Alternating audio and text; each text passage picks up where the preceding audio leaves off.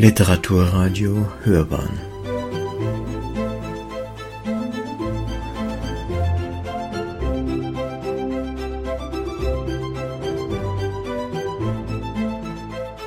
Eine Sendung des Literaturportals Bayern.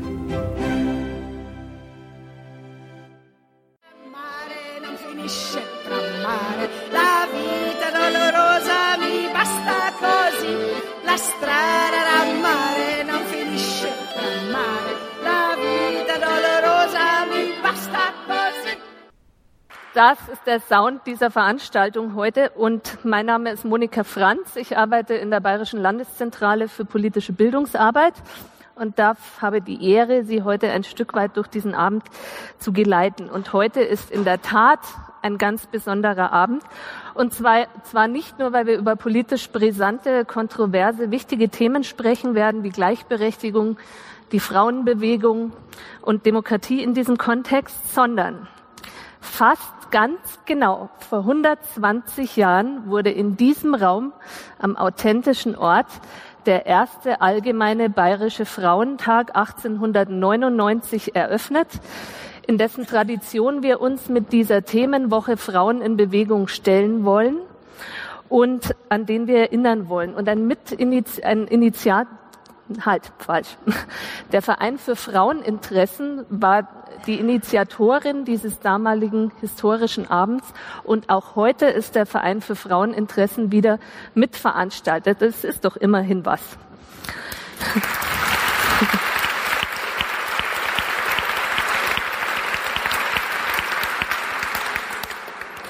Da, wo Sie oder Sie oder Sie oder Sie, liebe Frau Dr. Kronawitter, heute sitzen, haben vor 120 Jahren vielleicht Persönlichkeiten gesessen wie Dr. Anita Augsburg, Emma Haushofer-Merck, Professor Max Haushofer oder Ika Freudenberg. Und sie hatten ein gemeinsames, leidenschaftliches Anliegen, nämlich die Gleichberechtigung durchzusetzen und das 20 Jahre bevor das Frauenwahlrecht in Deutschland eingeführt wurde. Wenn Sie heute jemanden fragen, wer ist Ika Frauen, äh, Freudenberg, Entschuldigung, äh, ich nehme Sie jetzt da ausdrücklich aus, weil ich gehe davon aus, dass jeder von Ihnen ganz genau weiß, wer Frau Freudenberg war. Aber wenn Sie die Leute auf der Straße fragen würden, würden die meisten sagen, den Namen habe ich nie gehört. Und das wollen wir heute auch ein Stück weit ändern. Doch bevor wir jetzt in die Materie einsteigen, wollen wir uns ordentlich begrüßen lassen und dies tun jetzt in der Reihenfolge der Direktor der Landeszentrale, Herr Rupert Grübel, und dann die Leiterin der Gleichstellungsstelle der Landeshauptstadt München, Frau Nicole Lassalle. Ich sage nochmal zu Ihnen allen herzlich willkommen und gute Unterhaltung, denn heute soll es ja auch nicht nur interessant, sondern auch ein bisschen lustig werden. Herzlich willkommen.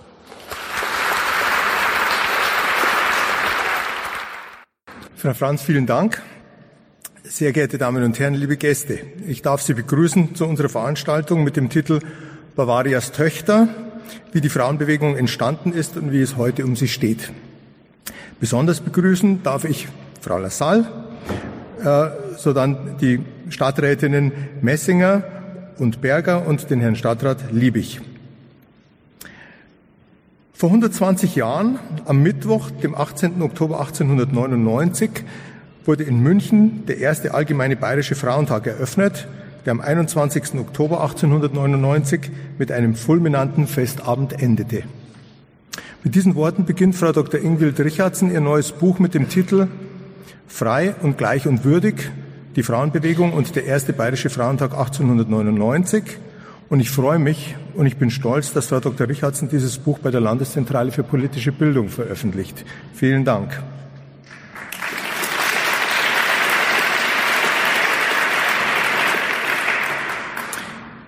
Schon im letzten Jahrzehnt des 19. Jahrhunderts hatte sich in München eine Gruppe von Frauen, unter anderem die schon genannte Anita Augsburg, sie war übrigens die erste promovierte Juristin in Deutschland, äh, zusammengefunden, um den Frauen eine gleichberechtigte Stellung in der Gesellschaft zu erkämpfen.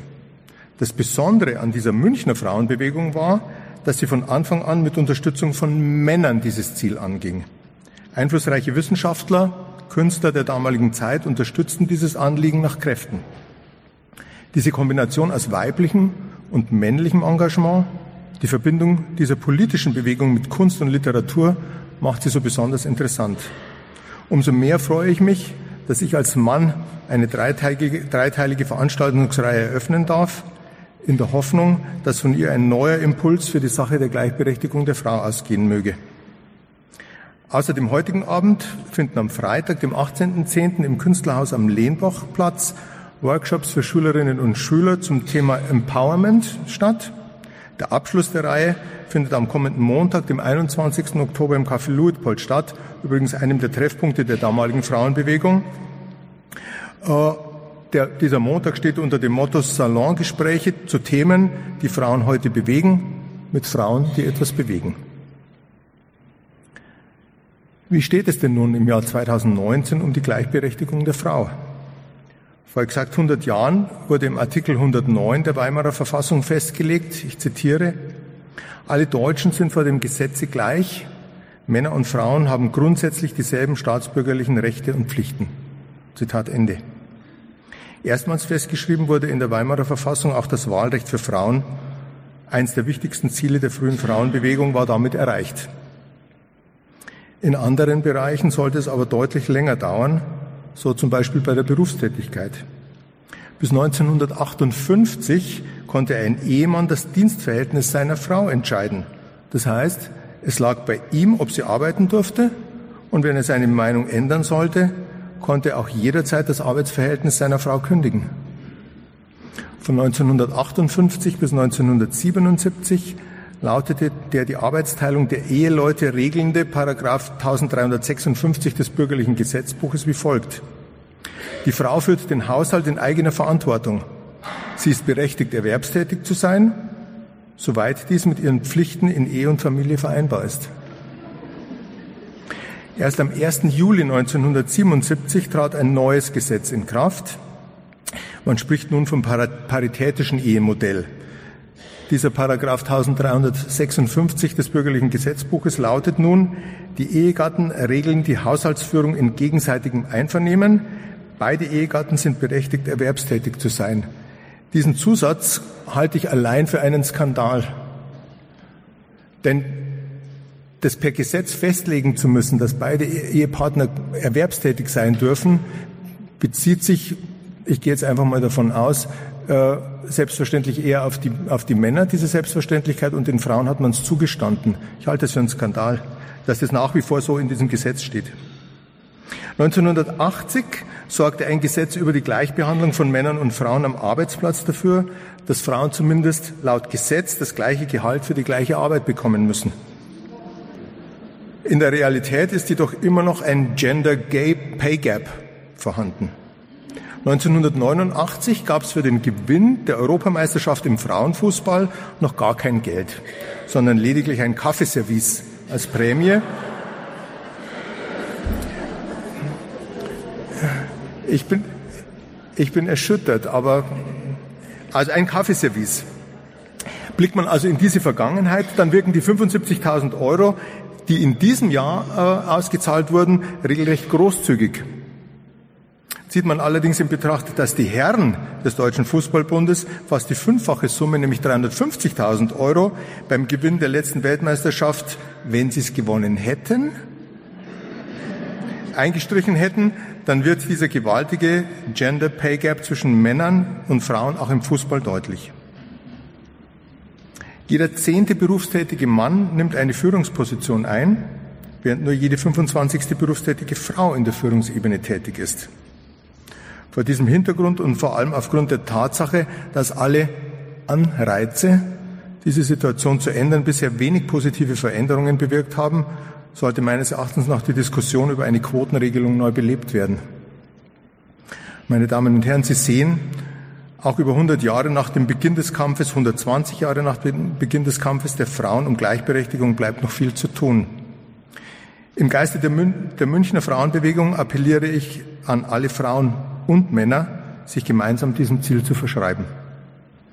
Abschließend möchte ich mich bei unseren Kooperationspartnern bedanken, ohne deren Unterstützung die Veranstaltungsreihe so nicht hätte stattfinden können.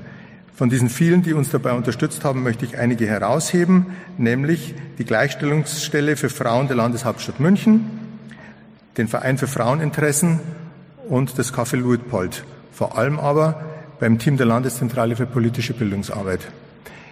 Ich wünsche Ihnen einen vergnüglichen, informativen Abend in der Hoffnung, dass wir uns am Montag im Café Luitpold wiedersehen. Vielen Dank.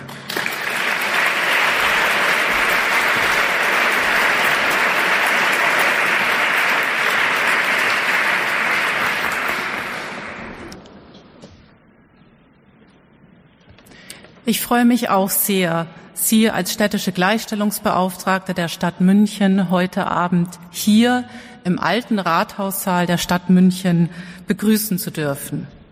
München, das war um 1900 ein Zentrum der Frauenbewegung. Frauenrechtlerinnen und Feministinnen trafen sich hier, um sich zu vernetzen, auszutauschen, zu organisieren. Unter ihnen Ellen Ammann, Margarete Selenka, Sophia Gautsticker, Ika Freudenberg, Emma Haushofer-Merck, Gabriele Reuter, Lida Gustava Heimann und die heute schon viel zitierte Anita Augsburg. München war eine große, moderne, liberale Großstadt, eine Stadt der Künste, der Wissenschaften, des kulturellen und gesellschaftlichen Aufbruchs. Ab nach München, schrieb Gabriele Münter 1901 in ihr Tagebuch. Wer etwas auf sich hielt, etwas bewegen wollte, am künstlerischen und gesellschaftlichen Aufbruch teilhaben wollte, ging um 1900 nach München. Ja, wir befinden uns heute hier im Saal des alten Rathauses. Der historische Bezug wurde schon hergestellt und die Organisatorinnen dieser ersten bayerischen Frauenvertrag Frauentage war der Verein für Fraueninteressen, der in diesem Jahr 125-jähriges Jubiläum gefeiert hat. Und bitte erlauben Sie mir ganz besonders heute begrüßen zu dürfen die erste Vorsitzende Christa Weidelschneider.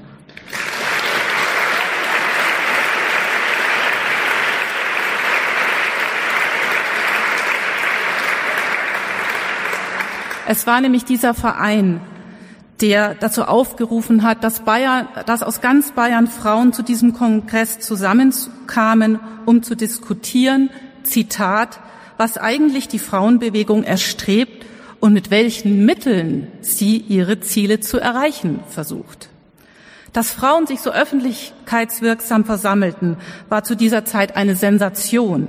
Nach dem Vereins- und Versammlungsgesetz von 1850 war es Frauen untersagt, sich politisch zu betätigen. Das Gesetz von, das Frauen Parteien und politische Vereinigungen erlaubte, wurde erst 1908 dann geschaffen. Zum bestimmenden Thema der radikalen bürgerlichen Frauenbewegung wurde die Forderung nach der politischen Teilhabe und Gleichberechtigung. 1912 ist München die Stadt, in der die erste Demonstrationsfahrt für das Frauenstimmrecht organisiert wird. Und das war wirklich eine fast revolutionäre Tat. Und einige Jahre später, 1918, nach Ende des Ersten Weltkriegs, wird München der Ort sein, an dem erstmalig in Deutschland das Frauenstimmrecht ausgerufen wird. Das aktive und passive Wahlrecht für Frauen, das war eine zentrale Errungenschaft der Revolution. Und Lida Gustava Heimann schreibt in ihren Lebenserinnerungen, nun begann ein neues Leben. Endlich konnten Frauen aus dem Vollen schaffen. Frauenmitarbeit war auf allen politischen und sozialen Gebieten erwünscht. Im Januar 1919 fanden die ersten Wahlen in Bayern statt, bei denen Frauen wählen und gewählt werden können. Und damit konnten die Frauen- und Mädchenrechte ab diesem Zeitpunkt außerhalb der Parlamente aber auch innerhalb der Parlamente erstritten werden. Doch das zunehmend von den aufstrebenden Nationalsozialisten bestimmte gesellschaftliche und politische Klima in München dämpfte die Euphorie schnell. Mit der Machtübergabe an die Nazis wird München zur Hauptstadt der Bewegung. Die Frauenrechtlerinnen gehörten zu ihren entschiedensten Gegnerinnen. Frauenvereine werden verboten oder aufgelöst, der Besitz beschlagnahmt, Archive zerstört. Die Aktivistinnen der radikalen bürgerlichen Frauenbewegung wurden ebenso verfolgt wie die pazifistischen, sozialistischen oder kommunistischen Frauenrechtlerinnen. Warum erzähle ich Ihnen heute Abend diese Geschichte, die Sie alle kennen? weil wir nicht die Anfänge der Frauenbewegung und ihrer Protagonistinnen in München und Bayern feiern können, ohne auf die spätere Entwicklung zu schauen. Denn auch heute sind wir wieder mit antidemokratischen Bewegungen konfrontiert, die Antisemitismus, Rassismus und Antifeminismus offen propagieren. Der Rechtsextremismus war in seinem Kern schon immer antifeministisch. Das wussten die Feministinnen der ersten Frauenbewegung, genauso wie es die heutigen Feministinnen wissen, die für Engagement offen angegriffen werden. Die Nationalsozialisten haben versucht, das liberale, moderne, weltoffene München vergessen zu machen. Es ist ihnen beinahe gelungen. Wir haben fast vergessen, dass München ein Zentrum der Frauenbewegung war, wie weltoffen diese Stadt war, was für mutige Frauen die Stadt über Jahrzehnte mitgeprägt haben, was sie erreicht haben in München, aber auch weit über diese Stadt hinaus. Und es ist gut, dass wir heute in diesem historischen Saal daran erinnern. Im öffentlichen Raum in München finden wir nämlich bis heute nicht viel, was an diese Frauen erinnert. Die bekanntesten Münchner Frauenrechtlerinnen Anita Augsburg und Lida Gustava Heimann haben Jahrzehnte ihres Lebens für das Wahlrecht von Frauen gekämpft. Sie waren international vernetzte Pazifistinnen zu einer Zeit, zu der der Großteil der deutschen Bevölkerung sich kriegsbegeistert in den Ersten Weltkrieg stürzte.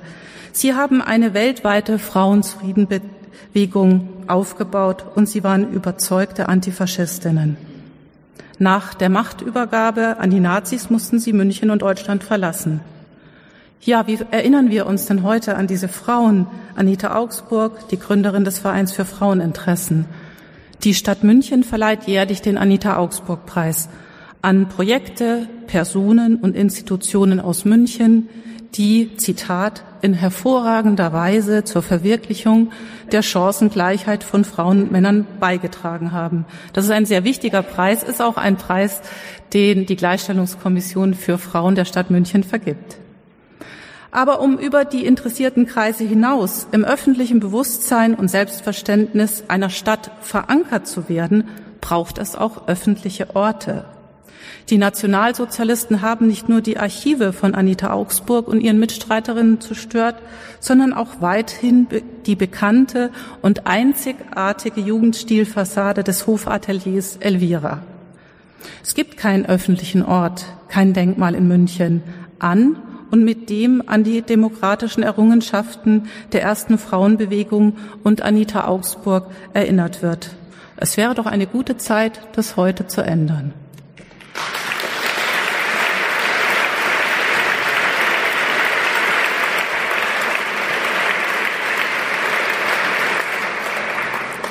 Heute erinnern wir uns daran, dass in München das Eintreten für Gleichberechtigung, für politische Mitwirkung von Frauen, gegen Gewalt, gegen Sexismus und vieles mehr eine lange Tradition hat.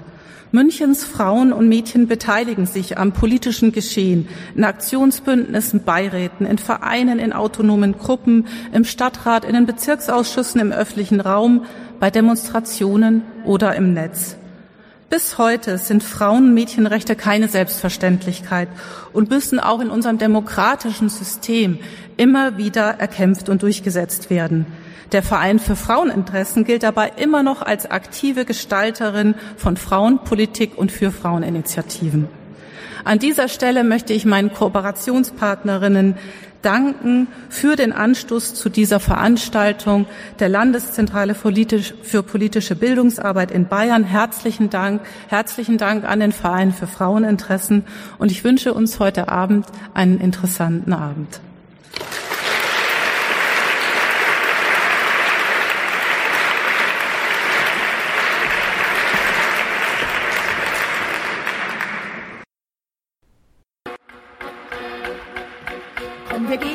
Zusammen, zusammen den Weg, weil es mal zusammen, zusammen nur geht. Und wir lassen nicht, lassen nicht euch sein Lauf, weil wir schauen genau, ganz genau, da jetzt drauf. Equal pay is unser Day. What we say is equal pay. Equal pay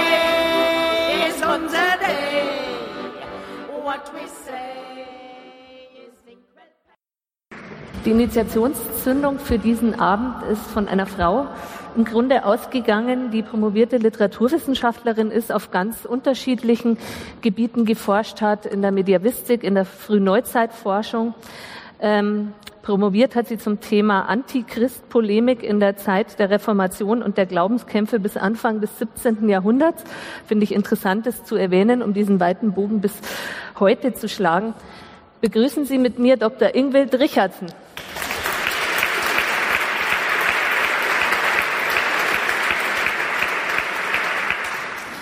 Frau Richardson hat im Zuge einer, äh, der Vorbereitung einer Ausstellung, die im literarischen Gedächtnis der Stadt München, nämlich der Monazensia 2018 gezeigt worden ist, Evas Töchter wurde schon erwähnt, sich ganz tief in die Materie der Frauenbewegung ähm, eingearbeitet, die Biografien einiger faszinierender Schriftstellerinnen, Künstlerinnen, auch Juristinnen ähm, erforscht und hat dabei unglaublich viel spannendes, interessantes, neues Material zutage gefördert. Sie hat mir erlaubt, ihre Publikationsliste etwas abzukürzen.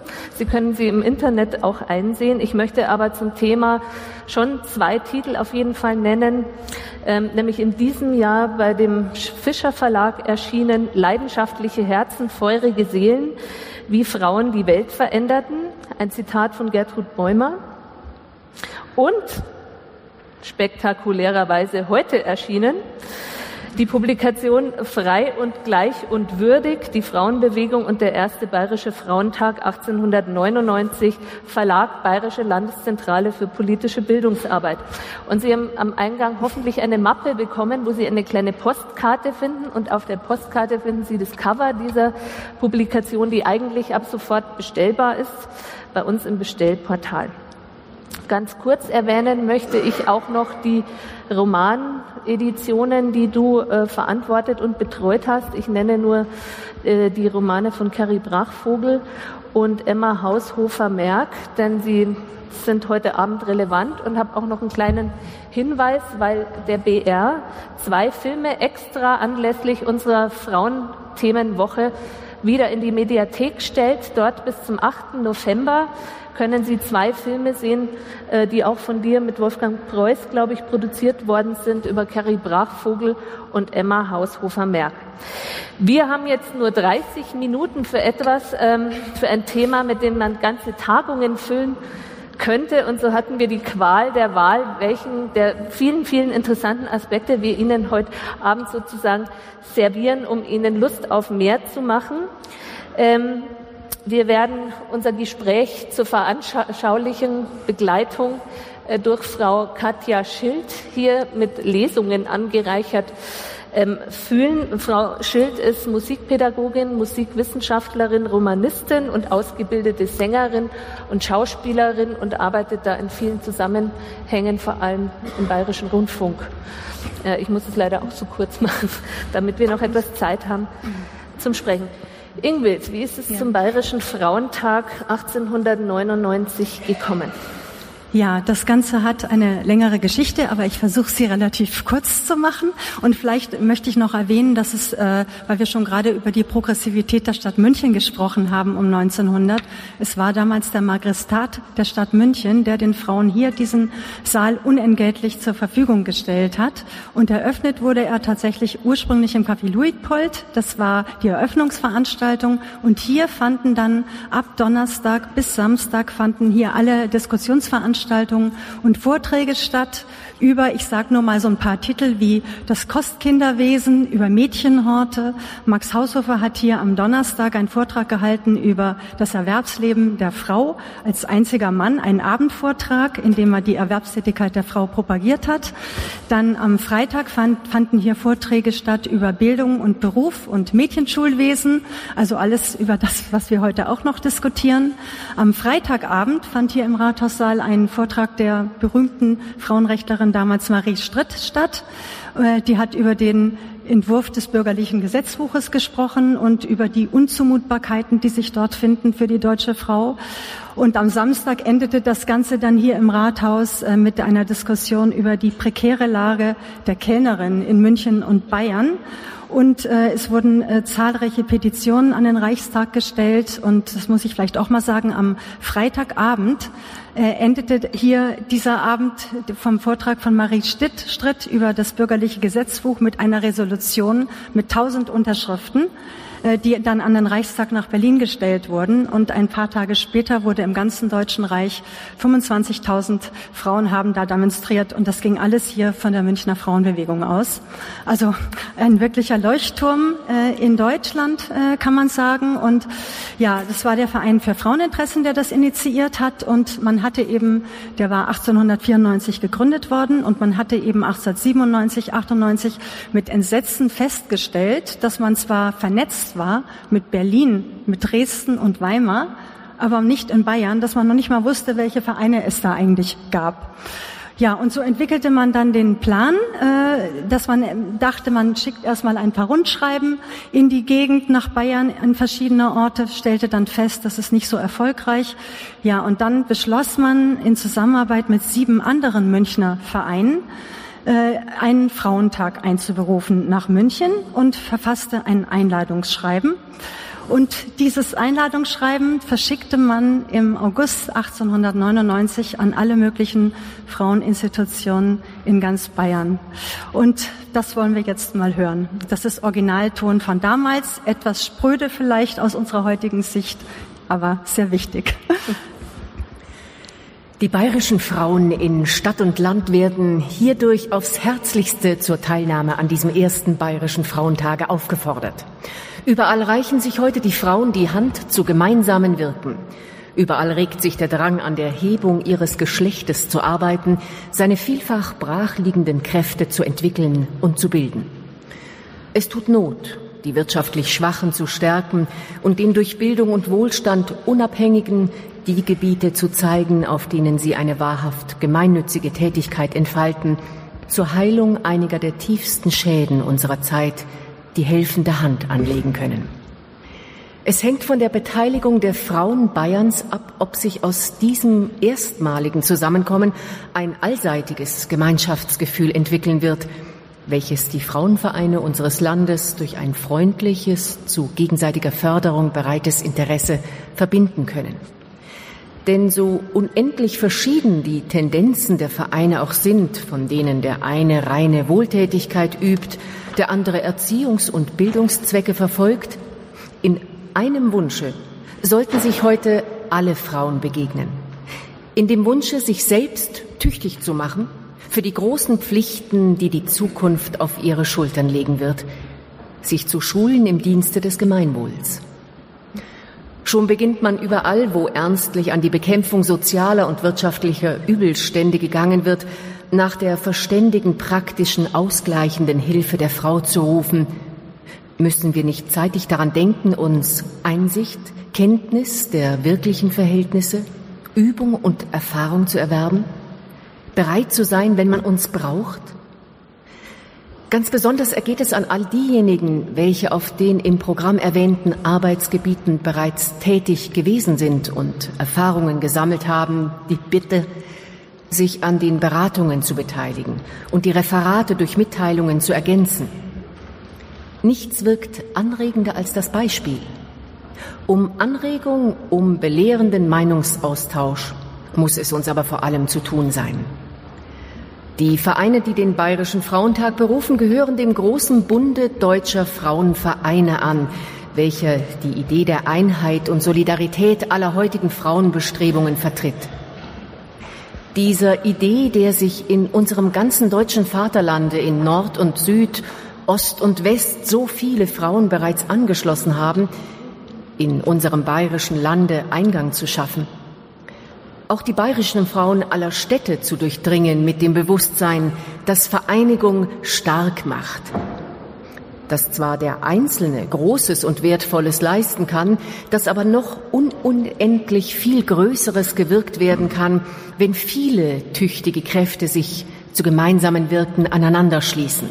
Dies ist der eigentliche Zweck des Bayerischen Frauentages.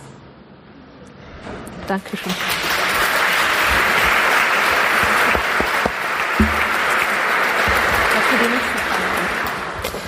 Ähm, Ingwild täuscht bald Eindruck, dass die Berliner Frauenbewegung bislang immer so in der Rezeption im Mittelpunkt stand und da die Münchner etwas so ein Schatten, da, also die Rezeption der Münchner Frauenbewegung ein Schattendasein geführt hat. Was waren die Besonderheiten der Münchner Frauenbewegung? Ja, vielleicht das lag daran, dass vielleicht vieles auch noch nicht erforscht war, weil es eben äh, in den Archiven lag. Ich habe zehn Jahre gebraucht, um das alles aufzuarbeiten. Also insofern, äh, man konnte vieles vorher vielleicht äh, auch noch nicht wissen. Äh, ja, die Münchner Frauenbewegung war einzigartig, absolut im ganzen Deutschen Reich damals. Und zwar äh, aus verschiedenen Gründen. Hier sieht man äh, einige der Protagonisten von damals, Männer und Frauen. Das mag schon viele erstaunen, dass da auch Männer zu sehen sind. Vielleicht erstmal zu den Frauen. Da ist links ein Bild zu sehen aus dem Kunstgewerbehaus. Äh, das war äh, der Ort, wo die Münchner Frauenbewegung ihre öffentlichen Veranstaltungen damals gemacht hat, um Propaganda für die Frauenbewegung zu machen. Dann sieht man dort Anita Augsburg, Sophia Gauzdicker und Ika Freudenberg. Marie Haushofer, Emmy von Egeti, das waren alles Frauen, die damals deutschlandweit berühmt waren, im ganzen Deutschen Reich von 1900, haben wir schon gehört, erste promovierte Juristin in Deutschland, auch wenn sie in der Schweiz promoviert hat. Äh, Sophia Gautziger, die erste königlich bayerische Hochfotografin als Niederländerin, das muss man sich mal vor Augen führen. Marie Haushofer, äh, die erste Frau, die ein Festspiel für den Bayerischen Frauentag geschrieben hat. Emmy von Egeti, berühmt als Schriftstellerin, Fischerautor, Autorin und äh, Kunstgewerblerin, Jugendstilkünstlerin. Also das ist das Besondere, dass in der Münchner Frauenbewegung Frauen an vorderster Front aktiv waren, die im ganzen Deutschen Reich berühmt waren als Künstlerin und Schriftstellerin. Das ist ein großes Alleinstellungsmerkmal. Ein zweites ist, äh, dass äh, sie verknüpft war mit den Künstlern der Moderne. Äh, vor allen Dingen mit den Jugendstilkünstlern und äh, den, des Naturalismus. Hier sieht man einige der Protagonisten der Münchner Frauenbewegung auch. Äh, da ist Ernst von Wohlzogen dabei, sehr berühmt als Literat damals, August von Endell und Hermann Obrist. Die waren an vorderster Front der Münchner Frauenbewegung tätig. Äh, und man sieht Karl von Thieme, äh, Direktor der Münchner Rückversicherungsgesellschaft. Also man sieht, die Münchner Frauenbewegung hat es damals geschafft, äh, sehr prominente Männer in ihre Fänge zu bekommen. Und da muss man sagen, das geht auf Anita Augsburg zurück, auch wenn das vielleicht viele nicht hören mögen. Anita Augsburg hat dafür plädiert, Männer in die Frauenbewegung zu nehmen. Das hat sie schon getan, als sie Mitglied war im Weimarer Frauenverein. Sie hat gesagt, ohne die Männer und deren Netzwerke und ohne dass die Männer unsere Ideen vertreten, werden wir nicht erfolgreich sein. Das geht auf Anita Augsburg äh, zurück und dementsprechend äh, eben waren auch Männer äh, ein ganz wichtiger Teil. Äh, 1896 gab es sechs Männer im Münchner Verein für Fraueninteressen an vorderster Front der Jugendstilkünstler Hermann Obrist und äh, ein Jahr später gab es bereits 22 Männer und das hat sich stetig gesteigert. Ja, und das war, äh, wie gesagt, Alleinstellungsmerkmal verknüpft mit der künstlerischen Moderne, mit Männern und ja, ein, ein ganz wichtiges Alleinstellungsmerkmal auch noch. Es gibt keinen anderen Raum in Deutschland, damals äh, in Bezug auf die Frauenbewegung, der so dicht war hier wie in München. Es hat sich nämlich alles in der Max-Vorstadt und in Schwabing abgespielt äh, in dem Raum eben auch, wo die berühmtesten Künstler damals in Deutschland lebten. Alles war nach München gezogen und alles lebte in diesem, diesem Gebiet. Die berühmtesten Menschen in Deutschland lebten eigentlich in der Max-Vorstadt damals und in Schwabing, unter, unter ihnen auch diese. Und dieser kreative Austausch hat sicher auch zu dieser Ungewöhnlichkeit äh, beigetragen, worauf man als Münchner ja auch stolz sein kann. Äh, ja, und jetzt wollen wir mal hören, äh, nochmal O-Ton auch, nicht, dass ich das hier nur erzähle, die Besonderheiten, dass es so meine Interpretation ist, sondern es gibt äh, O-Töne dazu, damals von Zeitgenossen, die das selbst so beschrieben haben, die Münchner Frauenbewegung.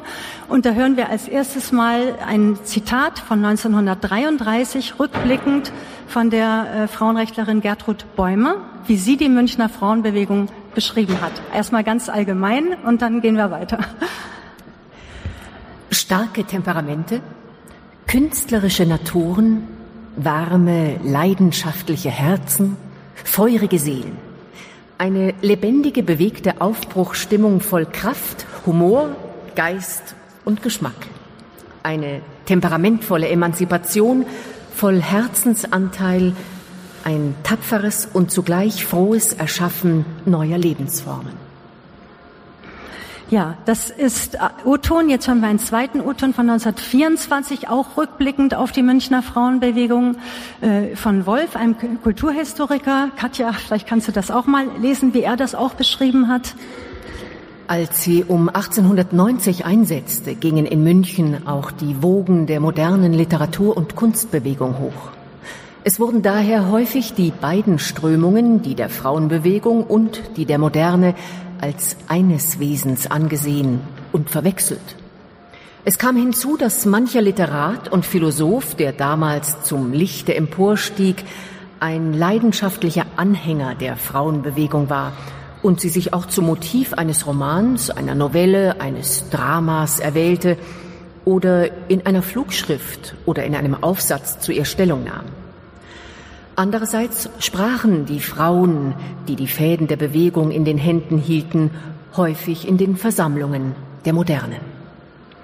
Ja, Katja, vielen Dank. Da kann ich vielleicht gleich mal sagen, da sieht man Ernst von Wohlzogen als zweiten äh, von unten. Der hat 1899 das dritte Geschlecht geschrieben. Äh, ein Begriff, wo wir meinen, der ist nur heute aktuell, der war schon 1899 höchst aktuell. Und in diesem Buch hat er die ganze Münchner Frauenszene beschrieben in den 1890er Jahren und den Verein für Fraueninteressen. Empfehle ich jeden, dieses Buch einmal zu lesen über das dritte Geschlecht. Da merkt man nämlich, wir sind ziemlich hinterher und äh, sehen wir mal, wie progressiv progressiv eigentlich 1899 die Frauen alle waren. Ja, dann ein drittes Zitat, das nochmal zeigt von Max Halbe, auch rückblickend aus seinen Lebenserinnerungen. Da stellt er da den engen Zusammenhang der Emanzipierten und des Intellektuellen in München damals und äh, schildert so die Szene in den 1890er Jahren und ja, hören wir es einfach mal, was er sagt. Der herrschende Typus jener Frauengeneration der 90er Jahre, jedenfalls derjenige, der in der Öffentlichkeit mitredete, war die Frauenrechtlerin, die Emanzipierte. Ihr also musste gefallen, was literarisch mitzählen wollte.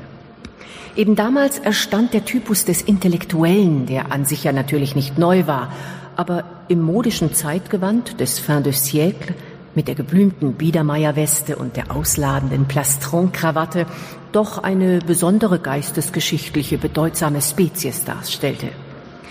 Er hat bis weit in das neue Jahrhundert, ja sogar bis zu unserer heutigen Zeitwende geherrscht, wenn auch die äußere Aufmachung sich inzwischen sehr verändert hatte. Kein Zweifel, dass sein Erscheinen eine der Folgen der Frauenemanzipation gewesen und entscheidend durch sie mitbedingt worden ist – ja, wenn man boshaft sein wollte, so könnte man mit einem Bild aus dem zweiten Teil des Faust sagen, der Intellektuelle sei ähnlich so das Produkt der Frauenrechtlerei gewesen, wie der Homunculus das des Wagner, der ihn bekanntlich in seiner Retorte erzeugte. Die Emanzipierte und der Intellektuelle. Ein Paar, das sich gesucht und gefunden hatte der buntseidenen Modeweste auf der männlichen Seite entsprach in einer bemerkenswerten Umkehrung der Geschlechtsmerkmale das schmucklose puritanische Hängekleid auf der weiblichen. Hier Vermännlichung, dort Verweiblichung. Die Umkehrung hat noch bis in die Gegenwart fortgewirkt. Eben damals kam zum sackförmigen Hängekleid auch die Botticelli-Frisur in Mode. Einige Jahre schwor weiblicherseits alles auf sie, was zur Fahne der Moderne hielt.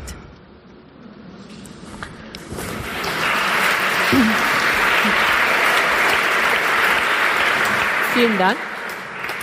Sie können erahnen, wie viel Schätze und interessante Ansätze und, und Geschichten über die Protagonistinnen in diesem Buch zu finden sind. Wir können da jetzt leider aus zeitlichen Gründen nicht weiter einsteigen sondern wenden uns eigentlich schon der Frage zu, wie kann so eine illustre, faszinierende, moderne Bewegung so vergessen sein, wie sie leider heute bei vielen ist. Ja, da sehen wir jetzt nochmal die äh, Fassade von dem Atelier Elvira, was August Endell, der war auch bei den Männern dabei, in Zusammenarbeit, das muss man auch sagen, in Zusammenarbeit mit Sophia Gautsticker und Anita Augsburg äh, geschaffen hat. Man denkt immer nur, das hat er alleine getan. Das stimmt nicht. Briefe belegen, dass Anita Augsburg und Sophia Gautsticker mit dran beteiligt waren an der Schaffung dieser Form. Und äh, das, äh, was an, angeblich immer als Jugendstildrache bezeichnet wird, das ist ein Symbol auch für die Frauenbewegung eigentlich. Und das stand so 1898 hier in München da. Ähm, ja, das war die Keimzelle der Münchner Frauenbewegung. Da ist sie entstanden. Da haben sich alle getroffen in dem Fotoatelier. Ja, und leider äh, ist das dann, ähm, da sieht man das dann, 1933 äh, haben wir schon gehört, was dann passiert ist. Ähm, Hitler kam, äh, ist, äh, Machtübergabe an die Nationalsozialisten und das war das Ende der Frauenbewegung in Deutschland. Es war kein Platz mehr für alles, was die Frauenbewegung gefordert hatte. Äh, und das spiegelt sich eben auch äh, an den ganzen Orten wieder. Man sieht hier, wir hören gleich noch ein Zitat von Hitler, aber ich will nur kurz auf das Atelier eingehen. 1937 hat Hitler selbst persönlich angeordnet, dieses Symbol abzuschlagen.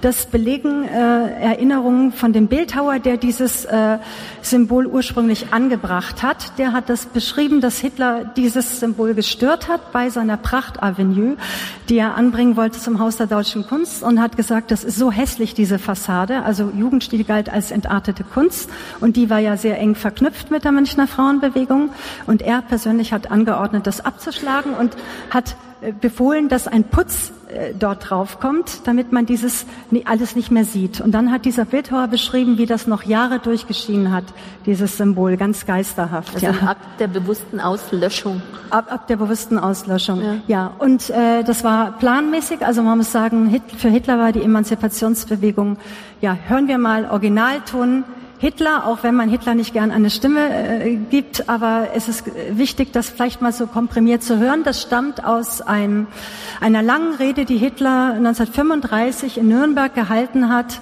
in der Luitpoldhalle vor dem Frauenkongress. Da hat er ausführlichst sein Frauenbild und sein Männerbild dargelegt. Hören wir mal kurz einen Ausschnitt. Zunächst stehen wir der Frau gegenüber als der ewigen Mutter unseres Volkes. Und zum Zweiten stehen wir ihr gegenüber als die ewige Lebens-, Arbeits- und auch Kampfgefährtin des Mannes.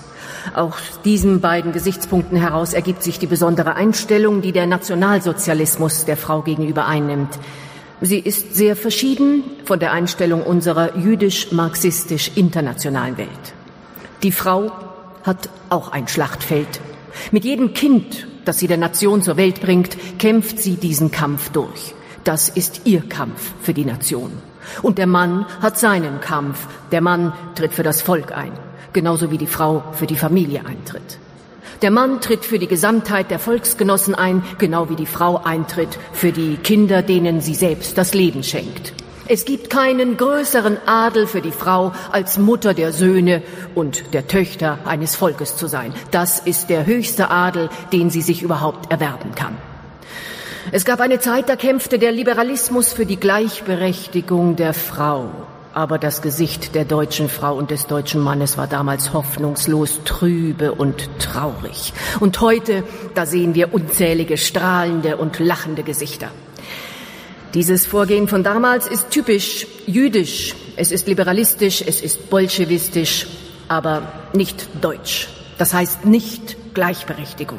Die Gleichberechtigung der Frau, die besteht darin, dass sie in den ihr von der Natur gezogenen arteigenen und wesenseigenen Lebensgebieten jene Hochschätzung erfährt, die ihr zukommt, wie sie dem Manne zukommt.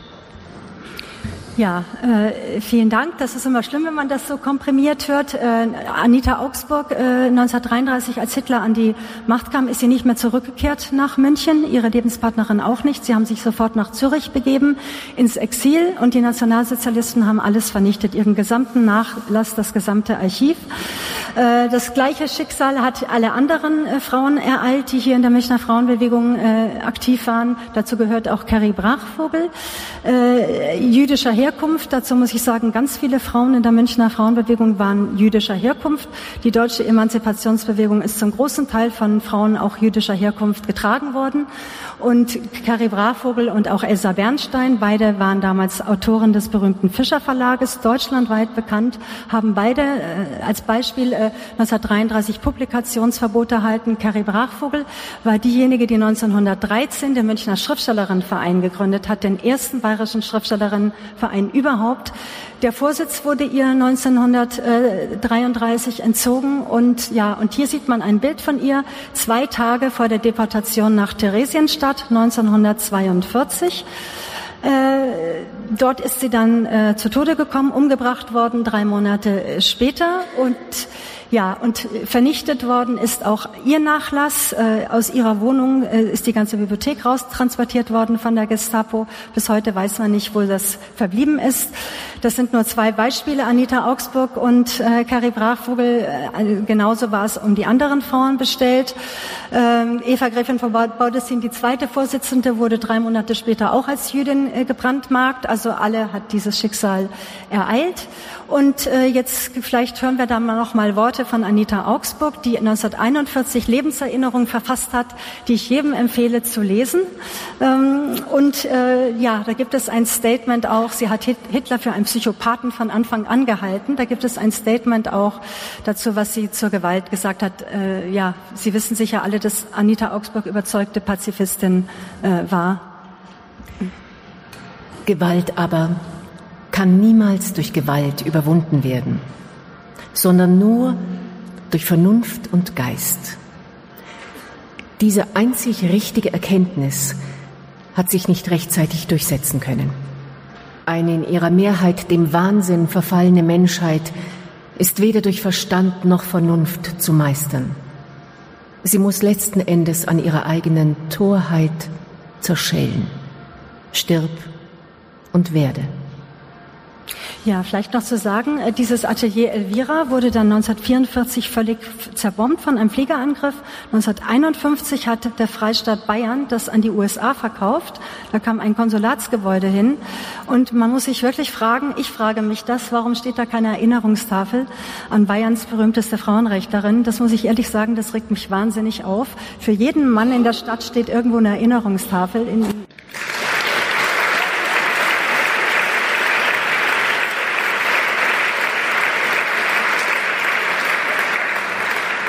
Dieser Appell kommt bestimmt zurecht. Ähm, leider sind unsere 30 Minuten jetzt fast schon ja. abgelaufen. Ich glaube, Ihnen geht es wie mir. Ich könnte noch ewig ja. lauschen und hören. Ähm, ich möchte aber noch ein bisschen zusammenfassen. Ähm, welche Impulse können wir heutigen von diesen Frauen mitnehmen? Ja, da haben wir jetzt das Bild dazu von Marie Haushofers Festspiel zum Bayerischen Frauentag. Da kann man vielleicht angreifen, ansetzen. Das wäre die Haltung dazu? Das, das wäre die Haltung dazu, ja. Ein höchst progressives äh, Festspiel. Äh, da muss ich, äh, muss ich auch kurz sagen, da musste erst eine Engländerin daherkommen, um festzustellen, dass es eines der bedeutendsten deutschen Emanzipationszeugnisse ist, ja 1910. Hier sind Werte vertreten worden, die heute höchst aktuell sind. Nicht Mutterschaft, äh, sondern äh, Zusammenschluss der Frauen und Arbeit, der Wert der Arbeit. Das ist eins der großen Ziele, was in diesem Festspiel propagiert wird. Da wird die Frau äh, durch die ganze Geschichte vorgeführt, die verschiedenen Rollen von Frauen und es wird klar gemacht, dass die äh, Stellung der Frau nicht biologisch bedingt ist, sondern dass es alles eine historische Entwicklung hat. Und äh, da finden sich eben zwölf Szenefotografien. Das ist eine davon, die stellt die Amazonen dar, einen reinen Frauenstaat. Und ähm, ja, das, diese Szenefotografien hat Sophie Gautziger gemacht, die hat auch Regie geführt und Marie Haushofer eben hat dieses programmatische Festspiel geschrieben und in der Schlussszene konnte man damals sehen, wie auf die Bühne moderne Frauen kommen. Die haben sich auch selber alle als moderne Frauen bezeichnet. Und eine moderne Frau für sie war damals eine Frau, die ehrlich ist, wahrhaftig, authentisch zu sich und anderen, die sich politisch engagiert und gesellschaftlich und die solidarisch ist mit anderen Frauen und andere Frauen, denen es schlechter ist, unterstützt. Das waren Werte, die diese Frauen damals alle vertreten haben. Also der Gedanke der Solidarität unter Frauen äh, den Neid abzuschaffen. Das war ein, ein ganz wichtiger Punkt, der in diesem ähm, Festspiel äh, vorgeführt worden ist. Und es endete damit äh, mit dem Aufruf, dass doch bitte die Frauen im nächsten Jahrhundert, also im 20. das Beste leisten mögen in Bildung, Wissenschaft und Kunst und sich gegenseitig unterstützen mögen. Das ist doch ein praktikabler Appell. Sehr praktikabel, aber auch, sie haben nicht die Männer ausgegrenzt, sondern haben gesagt, es geht nur mit Männern. Das war auch ihre Vision. Ja, das könnte man vielleicht sagen, da kann man vielleicht noch mal ansetzen an dem Gedanken auch der Solidarität, ja, dass man da vielleicht mehr Zusammenschluss unter den Frauen. Ähm, zur Festigung, zur Festigung der kämpferischen Haltung hören wir jetzt abschließend noch einen kleinen Ausschnitt aus dem Schauspiel. Genau, da sage ich noch kurz, so fing das Schauspiel an. Äh, die erste Szene war, dass äh, Cleo, die Muse der Geschichtsschreibung, hat das Ganze eröffnet und hat sich gefragt, ja, wieso ist die Geschichtsschreibung so, wie sie ist? Hören wir mal. Doch was auch Großes hier mein Griffel zeigt, eins ist, von dem mir die Geschichte schweigt. Sie spricht von einer Menschheitshälfte nur, und von der anderen fehlt mir oft die Spur. Es ist der Mann, der kämpft, erfindet. Der Mann ist's, der den Staat gegründet und fügte der Kulturwelt Bau. Was tat in all der Zeit die Frau? Wohl sehe ich auch in alten Tagen mit Stolz gekrönte Frauen ragen, nicht nur in Purpur, Gold und Glanz, nein, auch in dunklen Lorbeerglanz und mit der Lebensfreude Rosen, doch die Millionen Namenlosen, was haben Sie in all den Jahren an Menschen Glück und Leid erfahren? Hat Sie wohl je der Strom der Zeit durchbebt? Und haben Sie nicht ganz umsonst gelebt? Was Sie in zwei Jahrtausenden getrieben, soll ich als einziges immer schreiben, lieben Herzlichen Dank.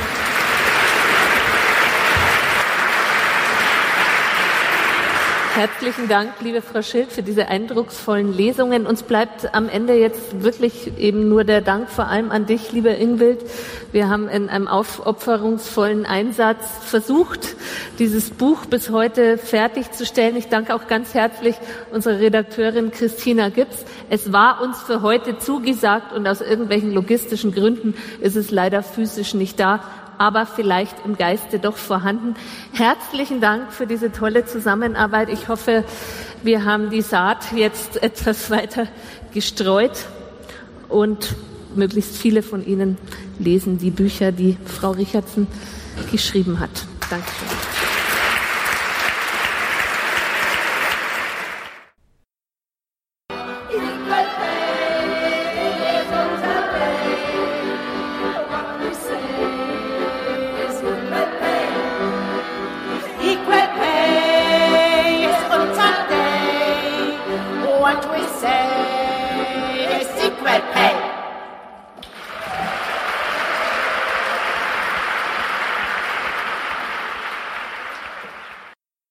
Michaela Dietl und die Quetschenweiber haben elegant schon den Übergang zu, zur aktuellen Zeit geschaffen, ähm, bevor aber Frau Pfeiffer von der Gleichstellungsstelle ähm, der Landeshauptstadt München auf, in der angekündigten Podiumsdiskussion vertieft auf viele der Fragen eingehen wird, wollen wir uns noch ein bisschen Wissen drauf schaffen.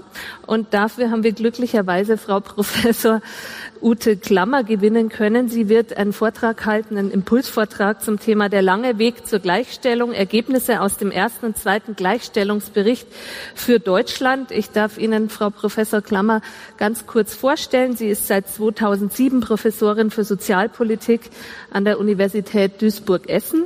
Ihre Arbeitsschwerpunkte sind Grundsatzfragen der sozialen Sicherung, Alterssicherung, Familienpolitik, Einkommensverteilung und auch Gender-Themen. Und ich möchte Ihnen gerne ohne Umschweife jetzt das Wort erteilen.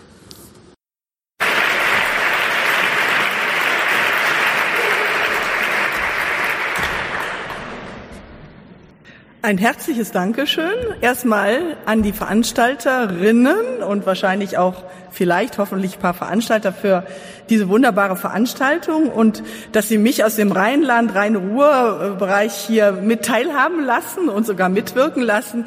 Ich muss sagen, das macht mir großen Spaß und ich habe schon was dazugelernt. Ich wusste gar nicht, auf welch tollem äh, gleichstellungspolitisch historischen Boden wir hier heute stehen und was die äh, Münchner und bayerischen Frauen äh, hier schon vor langer Zeit äh, geleistet haben.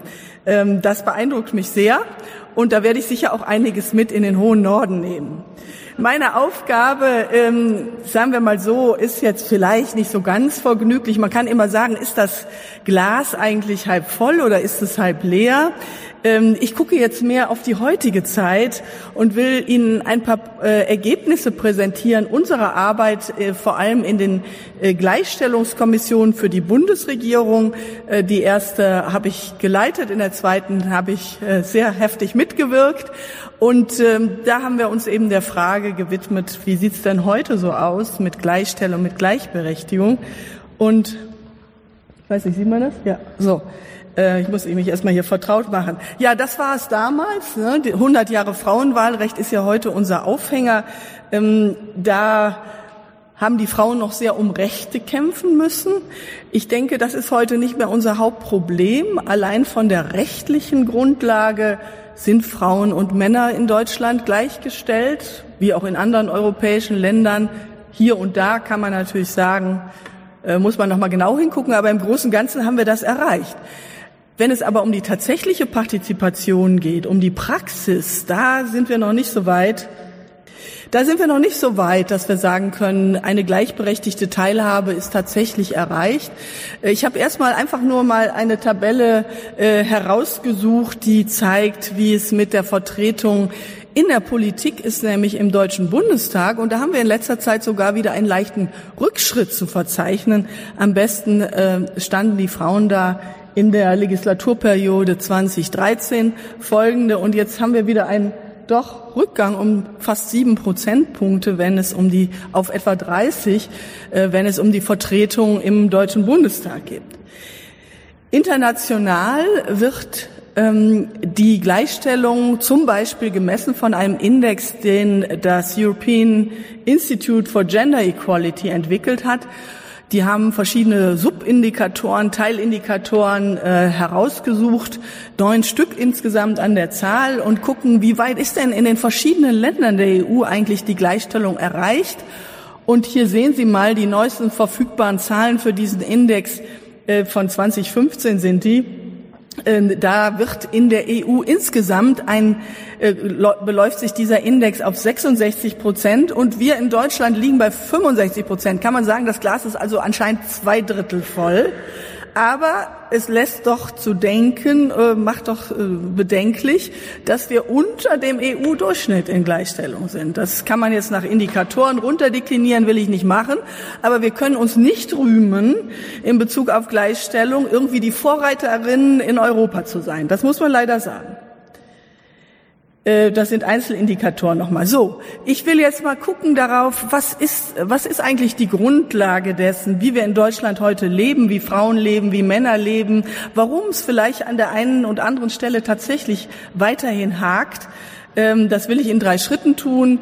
Ähm, mich erstmal mit Befunden, äh, mit den kurz beleuchten, was wir in den Gleichstellungskommissionen gemacht haben, vor allem dann auf Frauenerwerbstätigkeit und Geschlechtergleichstellung nach den Befunden dieser beiden Berichte äh, schauen und vielleicht auch auf einige Handlungsempfehlungen. Im Moment beginnt die Arbeit gerade der dritten Gleichstellungskommission. Da ist in zwei Jahren etwa oder in anderthalb mit dem Bericht zu rechnen. Da wird es vor allem um Digitalisierung gehen, also die Folgen der Digitalisierung auf Gleichstellung. Da werde ich am Schluss aber auch noch ganz kurz drauf kommen. Die erste Gleichstellungskommission war ein Teil, eine Aufgabe aus dem Koalitionsvertrag 2005. Vorher hat man das in Deutschland irgendwie gar nicht als notwendig erachtet, mal einen richtigen wissenschaftlichen Bericht zu erstellen, der beleuchtet, wie steht es eigentlich um die Gleichstellung. Und auch dann lief das mühsam an. Frau von der Leyen, damals noch Frauen- und Gleichstellungsministerin, hat uns dann berufen. Ähm, es waren damals acht, acht Personen, darunter drei Männer, fünf Frauen. Und dieser Bericht wurde dann 2011 veröffentlicht. Da haben wir also lange drum gerungen und äh, viel dran gearbeitet, um erstmal eine Grundsatzanalyse zu machen. Danach wurde das dann im Bundestag verankert, dass jetzt jede Legislaturperiode ein solcher Bericht entstehen soll. Und der zweite Gleichstellungsbericht, also der erste hatte vor allem auch eine Aufgabe, erstmal zu analysieren, was haben wir hier überhaupt in Deutschland. Und zwar, und das sage ich gleich noch, warum das so wichtig ist, aus der Lebensverlaufsperspektive. Nicht nur Querschnittsdaten, sondern was passiert über die Lebensverläufe von Frauen und Männern. Der zweite Bericht sollte dann noch mal konkreter sagen, was können wir denn machen, um hier weiter nach vorne zu kommen, wo wir doch schon jetzt viele Erkenntnisse haben, was hier eigentlich problematisch ist. In der zweiten Berichtskommission waren wir, wenn ich mich richtig erinnere, zwölf Leute, davon fünf Männer. Also Männer haben auch immer gut mitgemacht. Natürlich, ähm, das waren, waren reine Wissenschaftler und Wissenschaftlerinnen ähm, Kommission. Wenn wir uns jetzt mal ansehen, was für Deutschland typisch ist, da will ich nur ganz wenig herausstellen. Die Berichte lassen sich ja auch leicht aus dem Internet runterladen, kostenfrei als Bundestagsdrucksache.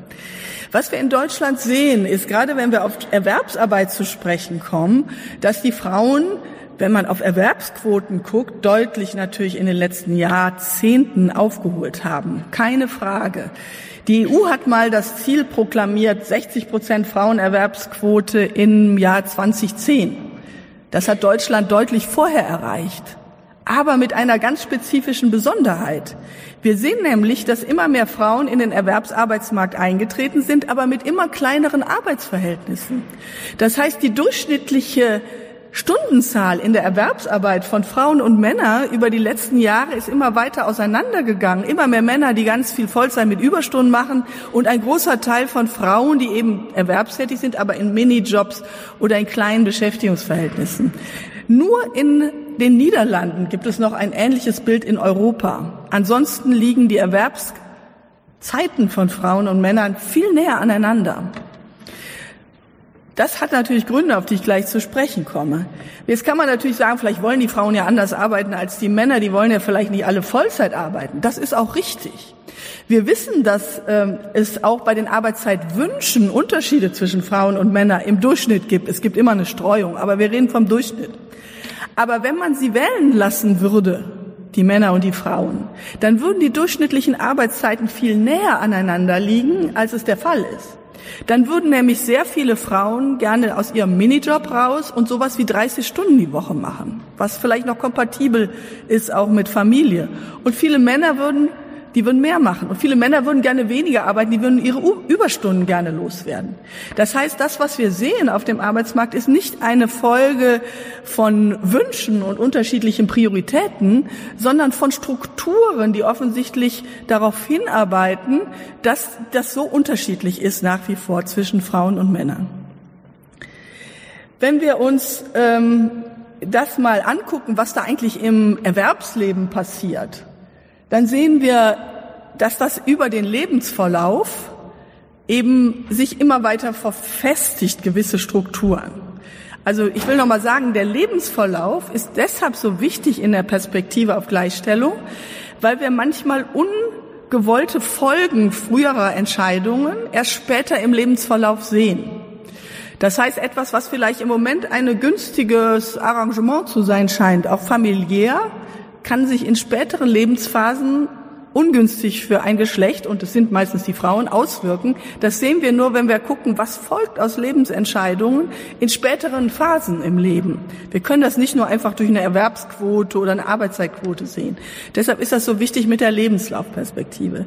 Und hier haben wir zum Beispiel einen typischen Erwerbs, stilisierten Erwerbslebensverlauf.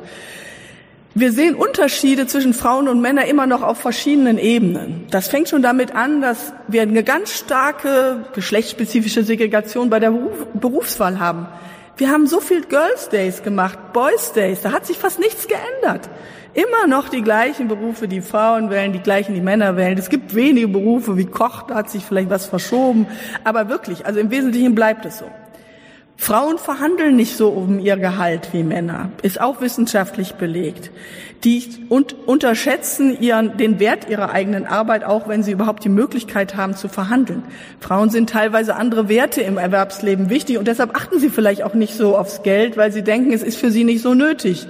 Sie achten sehr auf Kollegialität, auf Work-Life-Balance, Vereinbarkeitsfragen.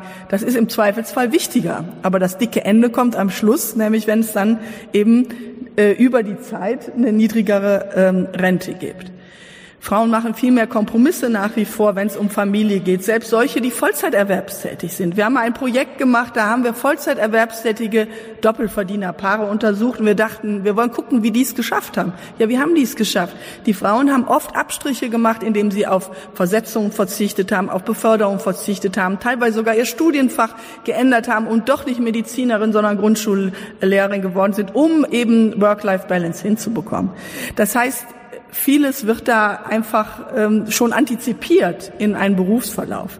Dann haben wir natürlich Erwerbsunterbrechungen, die auch dazu führen, dass die Karriereentwicklung nicht so weiterläuft, dass die Frauen nicht in die Führungsposition kommen.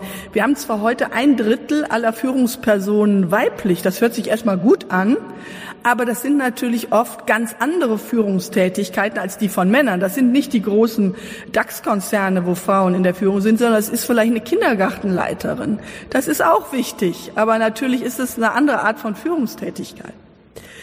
Ja, und wir wissen, dass wir am Schluss im Moment den Befund noch haben, dass Frauen äh, in der gesetzlichen Rente 43 Prozent über alle Rentensysteme hinweg, über äh, 53 Prozent weniger Rente als Männer haben. Das ist das Ergebnis dieser Lebensverläufe. Ich will mal aber darauf hinaus, wie das Ganze in einem großen Bild zusammenhängt. Das versuche ich jetzt mal an dem Bild, was wir in der ersten Gleichstellungskommission entwickelt haben, so ein bisschen näher zu erläutern. Es greifen hier nämlich verschiedene Systeme ineinander, die wir oft nicht so in ihrer Komplexität wahrnehmen. Natürlich wissen wir, es gibt unterschiedliche Normen und Wertvorstellungen. Nicht jeder will und nicht jede will immer Vollzeit arbeiten. Äh, es gibt eher familienorientierte Personen, beiderlei Geschlechts, aber vor allem Frauen. Es gibt eher erwerbsorientierte, es gibt welche, die eher so ein Wechselmodell ähm, ähm, praktizieren. Aber das, Werte, ist wirklich nur ein kleiner Teil dessen, was sich niederschlägt. Ein ganz wichtiger Punkt ist das, was wir in der Wissenschaft die Linked Lives Perspektive nennen. Das heißt, gerade Frauen entscheiden sich in ihrer Erwerbstätigkeit, in ihrer Familienbiografie anhand ihrer sozialen Bezüge. Die entscheiden sich in Verbindung mit Partnern, Kindern, Familie.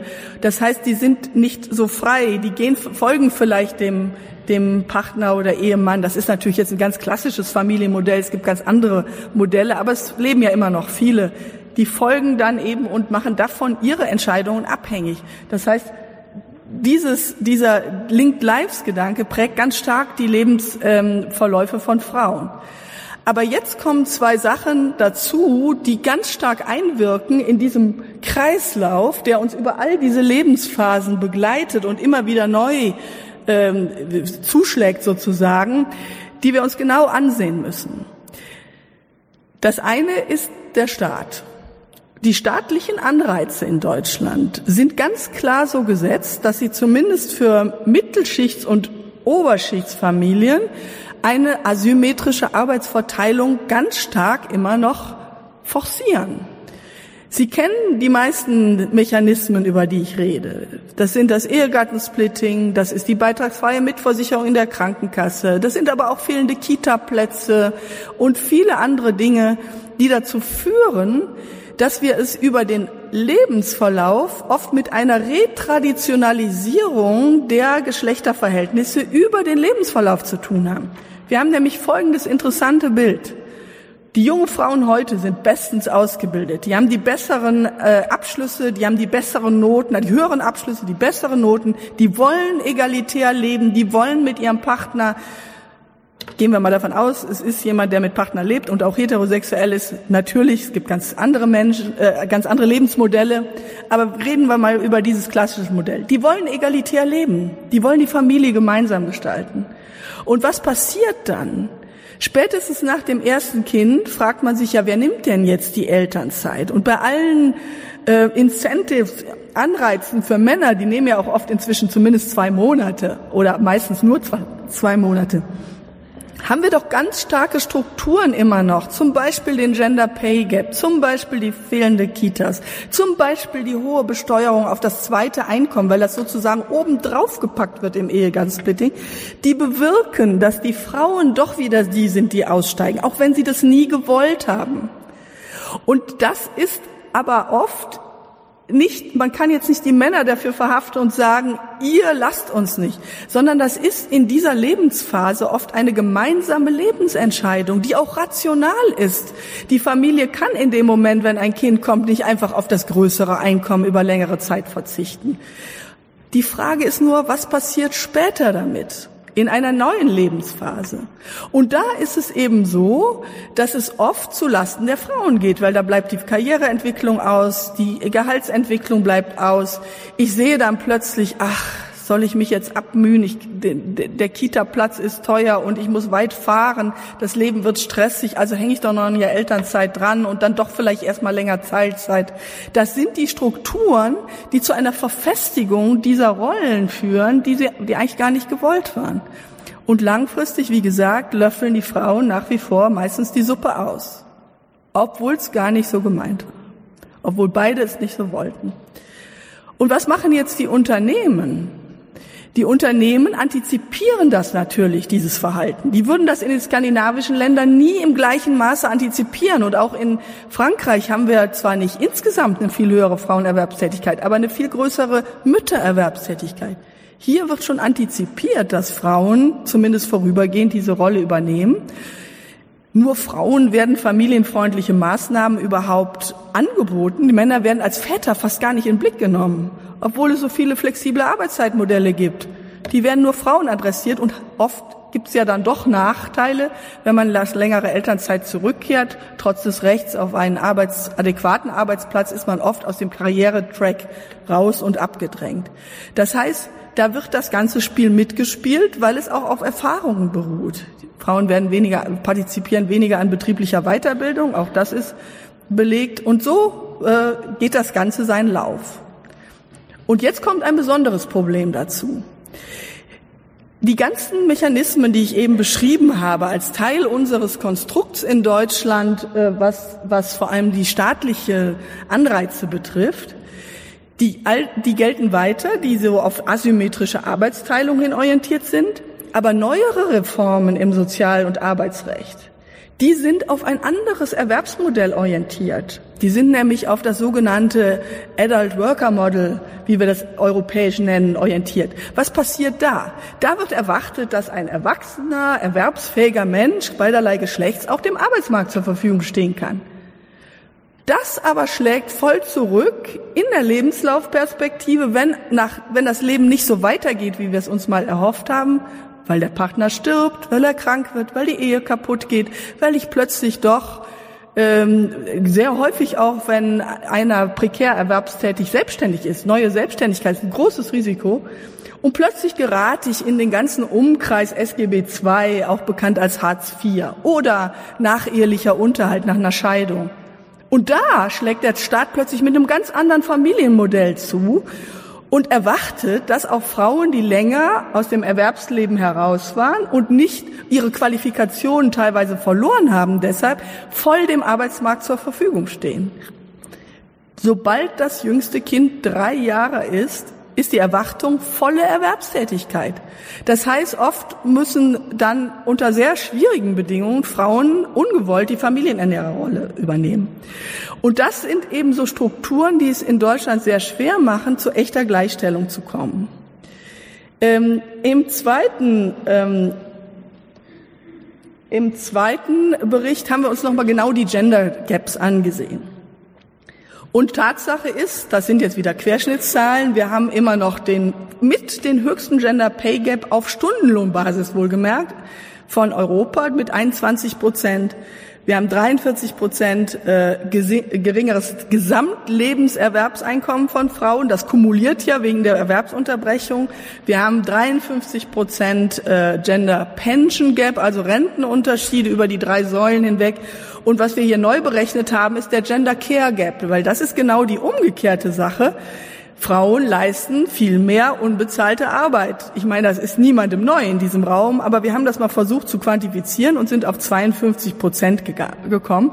Das ist jetzt nicht jede Berechnung eins zu eins vergleichbar. Also ich müsste jetzt ausholen, um die Systematik zu erklären. Aber es gibt so ein Gefühl, wie das ist. Und hier sehen wir zum Beispiel, dass das nicht nur die Familienphase ist, in der die Frauen sehr viel mehr unbezahlte ähm, Familien und auch Hausarbeit machen, sondern die grauen Säulen sind immer die Differenz, also die Frauen und die blauen sind die Männer und man sieht über alle Lebensphasen, über alle Altersphasen arbeiten die Frauen eben viel mehr unbezahlt und oft eben so, dass es nachher nicht honoriert wird.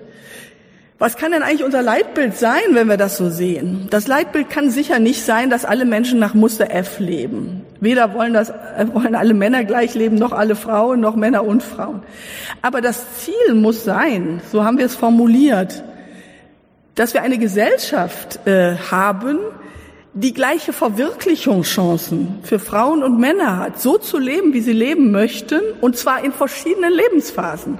Was wir jetzt haben, ist, dass das Bündel an Möglichkeiten für Männer breit bleibt und für Frauen engt es sich ein. Und darin liegt das eigentliche Problem. Nicht, dass nicht alle gleich leben am Ende.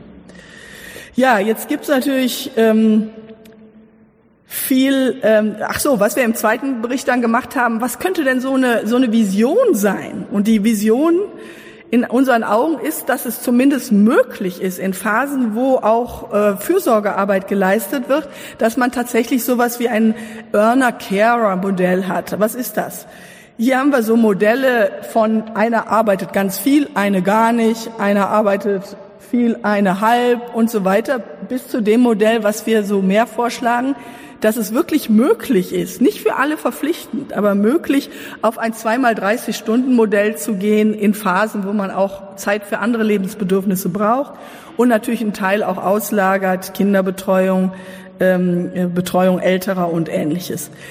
Ähm, das wäre also sozusagen eine Vision, die in Deutschland doch wenig verwirklicht ist. In Skandinavien haben sie ganz viel lange Teilzeit, kurze Vollzeitverhältnisse. Das gibt es in Deutschland noch kaum. Jetzt wird sich unsere Arbeitswelt natürlich verändern. Wir sind mitten in diesem Prozess der Digitalisierung. Als wir in der zweiten Kommission darüber richtig nachdachten, was bedeutet eigentlich die Digitalisierung jetzt für Frauen und Männer auf dem Arbeitsmarkt? Sind da Chancen, sind das Risiken? Wer ist denn da eigentlich betroffen?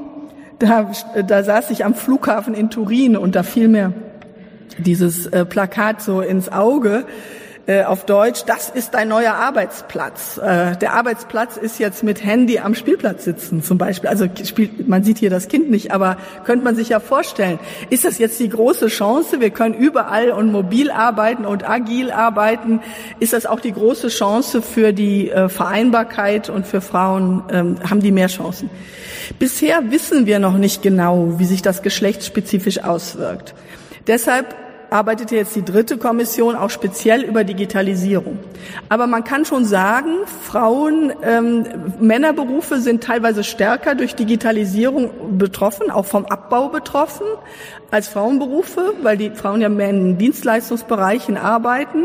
Äh, das kann man schon sagen, aber es gibt und natürlich andere Probleme, vor allem dieses ähm, mobile Arbeiten hat immer die Kehrseite ständiger Verfügbarkeit. Ähm, und das ist natürlich auch ein äh, Problem, abgesehen davon, dass die Algorithmen nicht immer geschlechtergerecht sind und dass auch, ähm, dass es äh, Cyber-Harassment, also so Gewalt im Netz und Ähnliches gibt. Äh, also da müssen wir uns noch intensiver mit beschäftigen. Ich ähm, will einfach mal dazu kommen, was kann man denn jetzt eigentlich vorschlagen oder was haben wir vorgeschlagen? Das ist so dann auch ein paar Ansatzpunkte. Das ist mein letzter Punkt dann. Ähm, also wir müssen weiter in Deutschland ganz stark daran arbeiten, die Rollenbilder zu modernisieren und recht konsistent am Leitbild von Gleichberechtigung ausrichten. Ähm, vor allem ähm, auch natürlich Vertrauensschutz für, alt, für gelebte Biografien, das brauchen wir immer.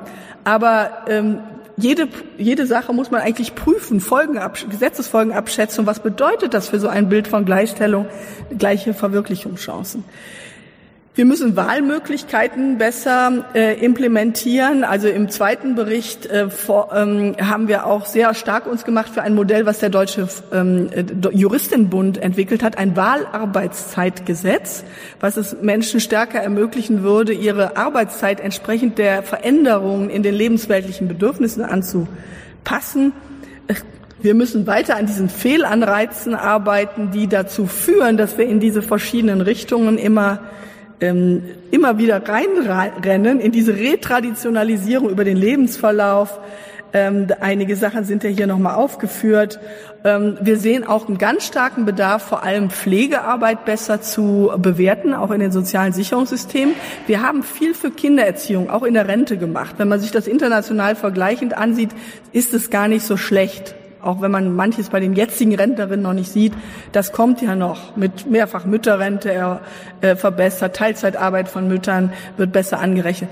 Aber für Pflegearbeit kriegt man heute nur wenn man einen allerschwerstpflegebedürftigen äh, pflegt, so viel in der Rente wie für jedes Kind in den ersten Jahren, nämlich einen Entgeltpunkt pro, pro Jahr. Da ist ein wirkliches Missverhältnis, da müssen wir dran arbeiten.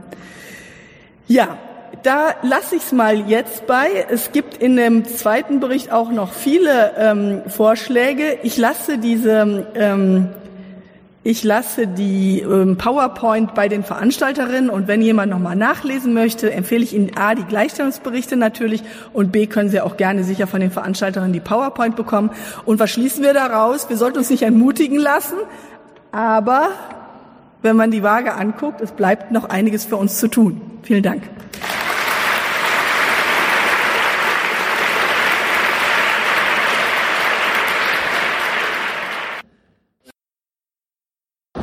Ja, wunderbar. Dann darf ich jetzt ähm, übernehmen und in den letzten Teil des Abends führen. Und dazu möchte ich bitten, die Gäste ähm, der Podiumsdiskussion alle gleichzeitig aufs Podium zu kommen. Ich stelle sie dann zusammen vor. Frau Dr. Kronawitter, Amadou Di Parma, ähm, Frau Professor Klammer und Barbara Streidel. Ich möchte Ihnen diese Gäste vorstellen, ähm, weil ich glaube, dass genau die Auswahl derjenigen, die hier auf dem Podium sitzen, auch schon viel darüber aussagen, was wir mit dieser Diskussion wollen. Direkt neben mir, ich vermute, ich muss Sie sehr wenigen vorstellen, sitzt Frau Dr. Kronawitter. Ähm, sie war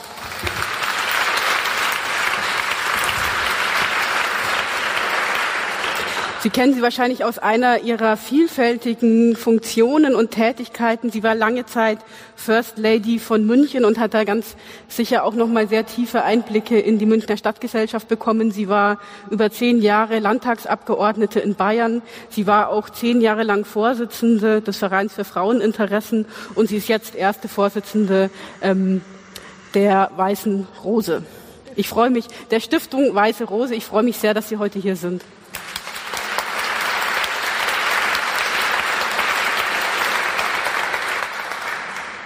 Neben ihr sitzt Amadou Di Parma. Er ist heute hier als Referent für die Antidiskriminierungsarbeit der Agabi. Die Agabi ist die Arbeitsgemeinschaft der Migrations- und Integrationsbeiräte Bayerns. Er ist außerdem Mitglied im Migrationsbeirat München und er ist auch der Gründungsvorsitzende vom Netzwerk Rassismus und Diskriminierungsfreies Bayern. Und ich freue mich sehr, Amadou, dass du heute hier bist, weil ich weiß, du bist für die Frauenbewegung ein wichtiger Verbündeter.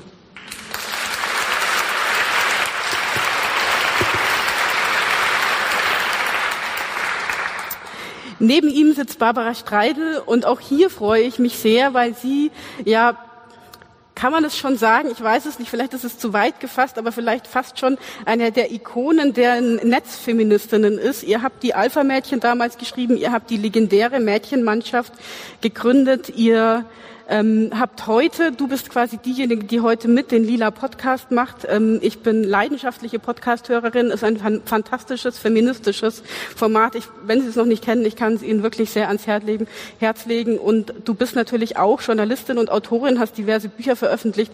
Ich freue mich, dass du heute hier bist.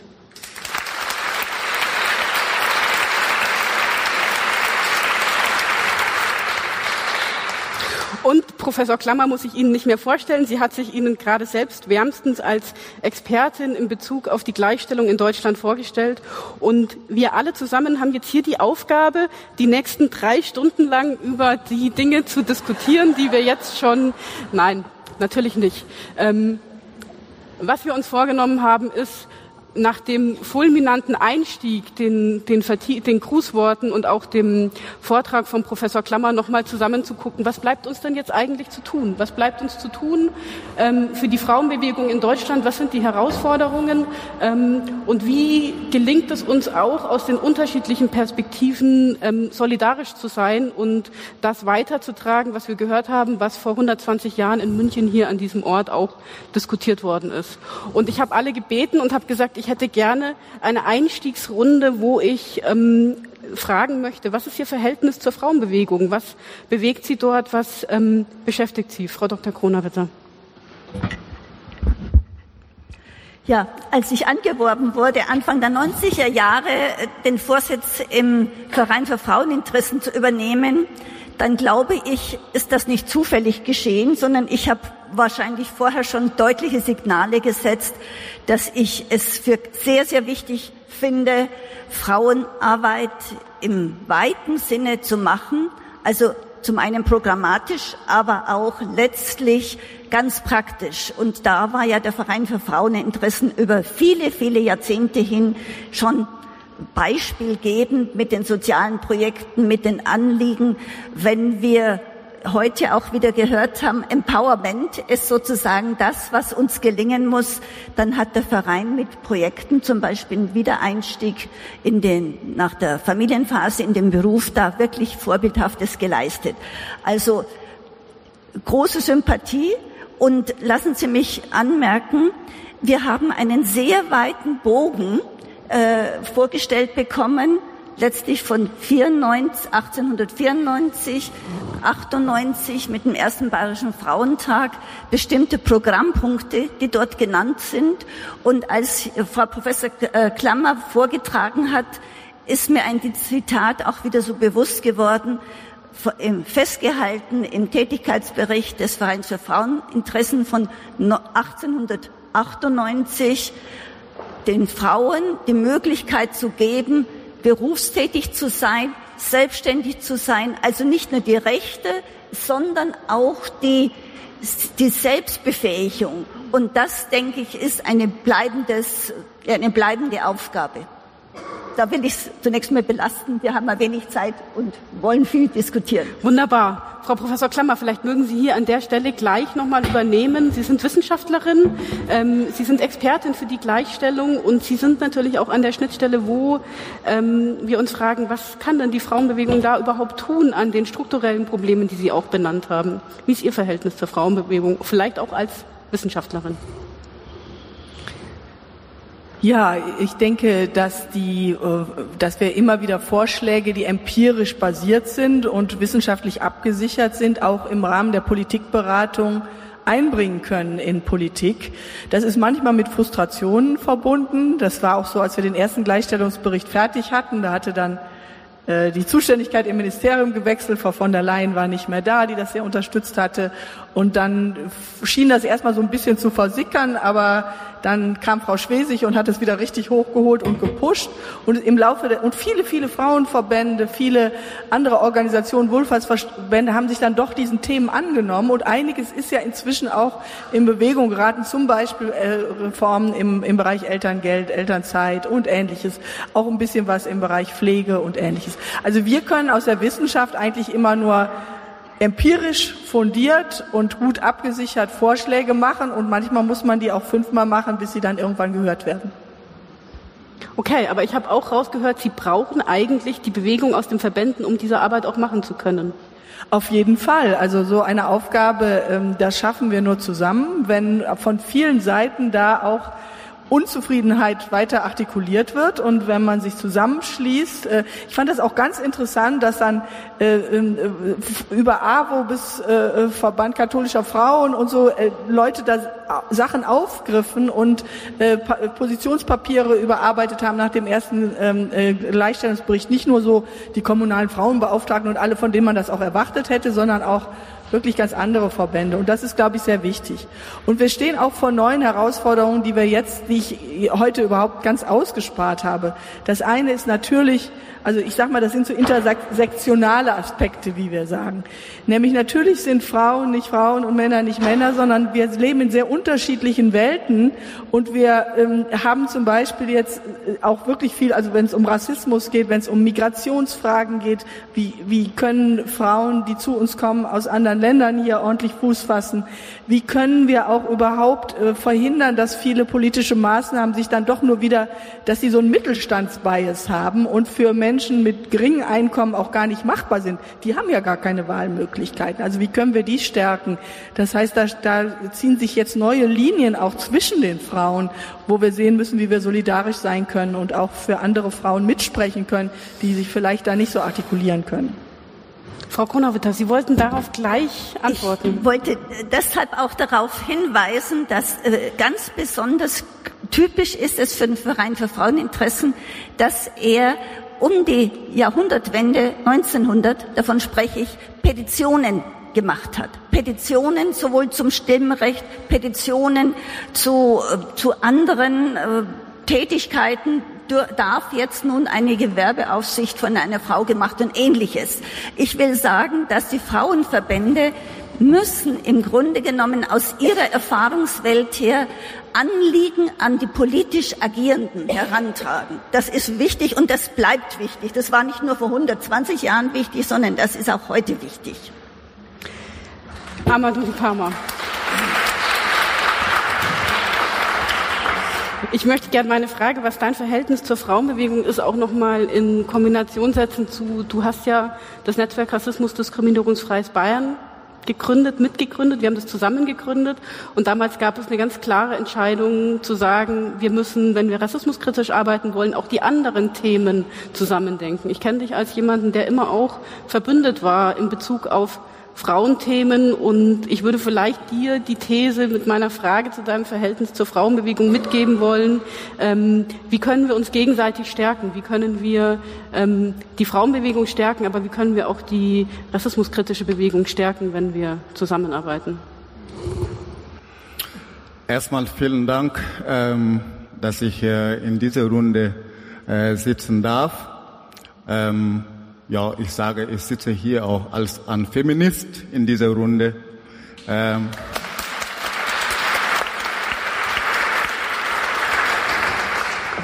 weil also Feminismus ähm, ist ja nicht nur Frauensache, sondern es geht uns allen in dieser Gesellschaft, in allen Gesellschaften. Und du hast recht, als wir das Netzwerk Rassismus und Diskriminierung Freies Bayern gegründet haben, wir haben intensiv darüber äh, diskutiert, in welche Richtung wir gemeinsam äh, uns bewegen wollen. Und es war uns klar von Anfang an, ähm, wenn wir wirklich gegen Rassismus kämpfen wollen, dann müssen wir intersektional agieren. Wir müssen in allen Ebenen äh, der ja, äh, diese Phänomen, die uns sozusagen in unserer Gesellschaft als Gift äh, ähm, am Boden hält, ähm, und zwar nicht nur sozusagen als jemand, der von Rassismus betroffen ist, sondern auch als jemand, der von Sexismus betroffen ist, ist dass wir in Hand in Hand äh, diesen Weg gehen. Ähm, ich möchte erstmal ein bisschen zu meinem persönlichen Bezug zum Frauenbewegung kurz was sagen. Ich habe den Glück gehabt, ähm, 1983, ähm, als ich äh, 12, 13 Jahre alt war, ähm, als Pionier der Revolution in Burkina Faso. Ähm, 83 bis 87, wir haben die Chancen damals gehabt, in Burkina Faso die Rolle der Frau in Frage zu stellen. Und das war auch der, der richtige Alter für mich, sage ich mal, äh, in solche ja, schwierigen Themen ähm, auch als Kinder sozusagen auseinanderzusetzen. Äh, Wenn man weiß, wie die Rolle ähm, und die Situation von Frauen in unseren Ländern in Afrika sind, es war ein sehr, sehr wichtiger Zeitpunkt. Und deswegen, also es ist mir sehr wichtig, darüber kurz äh, zu sagen. Ähm, und wenn ich aber das sage, ähm, es ist so, in unserem Reihen bei der Panafrikanismusbewegung, ich, ich Du darfst nicht es, zu lang darf, werden, sonst muss ich intervenieren irgendwann. Okay, aber, ich versuche ganz ja. schnell, ich versuche ganz schnell, weil das ist für mich ein sehr wichtiger Punkt. Äh, es ist bei uns, bei der Panafrikanismus, klar zu machen, dass der Feminismus auf afrikanischen Sicht anders ist als hier in Europa. Warum sage ich das? Die Rolle der Frauen in der afrikanischen Gesellschaft früher war anders. Frauen hatten die Power in Afrika. Die Darstellung von der Geschichte Afrikas, die wir jetzt haben, ist falsch. Ich komme aus einer ähm, Kultur, also ich bin äh, ein Mosi in Burkina Faso, jeder, der Burkina Faso kennt, weiß, dass Burkina Faso die meisten ähm, ja, von den Mossi dominiert sind. Die Mossi-Volksgruppe ist von einer Frau gegründet. Das ist die Prinzessin Yenenga. Und also das heißt, wir wollen, dass die Feminismus in unseren Ländern nicht nur sozusagen zu fordern, dass es die Gleichbehandlung ist, sondern zurück auf die normalen Rolle der Frauen in unserer Gesellschaft. Das ist der wichtige Punkt bei uns, die sozusagen den Unterschied von was ich hier erlebt habe und in unseren Ländern in Afrika kurz sagen möchte. Ich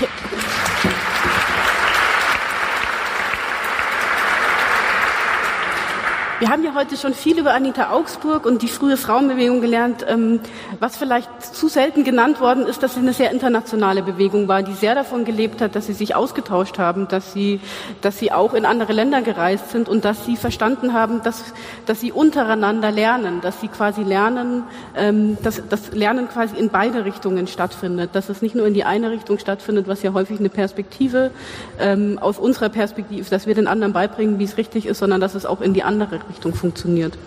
Barbara, zu dir. Wie ist dein Verhältnis zur Frauenbewegung und vielleicht auch, ähm, ich habe vorhin vergessen zu sagen, dass du auch im Vorstand der Frauenstudien bist und das ähm, ist mir gerade, als ich das Lernen im Kopf habe, nochmal eingefallen, weil ihr ja auf eine sehr kluge Weise vor einigen Jahren geschafft habt, dort einen Generationenwechsel auch zu vollziehen. Ähm, der quasi das auch, so wie ich es aus der Außenperspektive erlebt hat, ähm, genommen hat und nochmal ohne es zu verwerfen, transformiert hat. Vielleicht magst du dazu ein bisschen was erzählen. Sehr gerne. Ich bin 2013 in den Vorstand von Frauenstudien München gewählt worden. Das ist ein Verein, den es jetzt schon seit über 30 Jahren gibt. Ich wusste das nur gar nicht, dass es den Verein gibt. Und ich glaube, dass es ganz viele Vereine und Organisationen in München, in Bayern gibt, die voneinander überhaupt nichts wissen, wo die Protagonistinnen untereinander bestimmt ähnliche Ziele verfolgen, vielleicht unterschiedliche Wege gehen, aber doch irgendwie einen, eigentlich an einem Strang ziehen könnten. Und ich habe es mir zur Mission gemacht, Brücken zu bauen. Ich möchte gerne Brücken bauen über Generationen hinweg, zwischen Geschlechtern, und zwischen all den anderen, über all die anderen Gräben, die es so gibt. Insofern ist das in dem Verein Frauenstudien mir sehr wichtig gewesen, ähm, weil die Frauen, die den Verein damals gegründet hatten, die wollten nämlich alle in den feministischen Ruhestand gehen, in den wohlverdienten, möchte ich sagen. Ähm, und trotzdem fand ich es sehr wichtig, dass jetzt nicht wir, die wir jünger sind, also ich bin jetzt Mitte 40, bin noch nicht ganz beim Ruhestand angekommen, ähm, dass wir wieder bei Null anfangen, sondern dass wir es schaffen, Dinge weiterzudenken und nicht, dass alles verloren geht. Und das finde ich wahnsinnig wichtig und das kann man aber auch auf, die, auf all die anderen Klüfte, die es ähm, gibt. Sie hatten ja schon von der Intersektionalität ähm, gesprochen. Kann man das auch anwenden? Ich glaube, es ist ein Problem bei allen ähm, politischen Bewegungen, dass zu wenig übergeben wird, dass wir immer wieder bei Null anfangen. Ähm, bevor ich jetzt gleich aufhöre zu reden, wollte ich noch etwas erzählen, was mir irgendwie ganz wichtig ist. Ähm, eingangs hatten Sie ja auch ähm, von den Fußball-Weltmeisterinnen gesprochen die nur ein Kaffeeservice kriegen und nicht ein fettes Preisgeld. Das hat sich ja inzwischen schon ein bisschen verändert.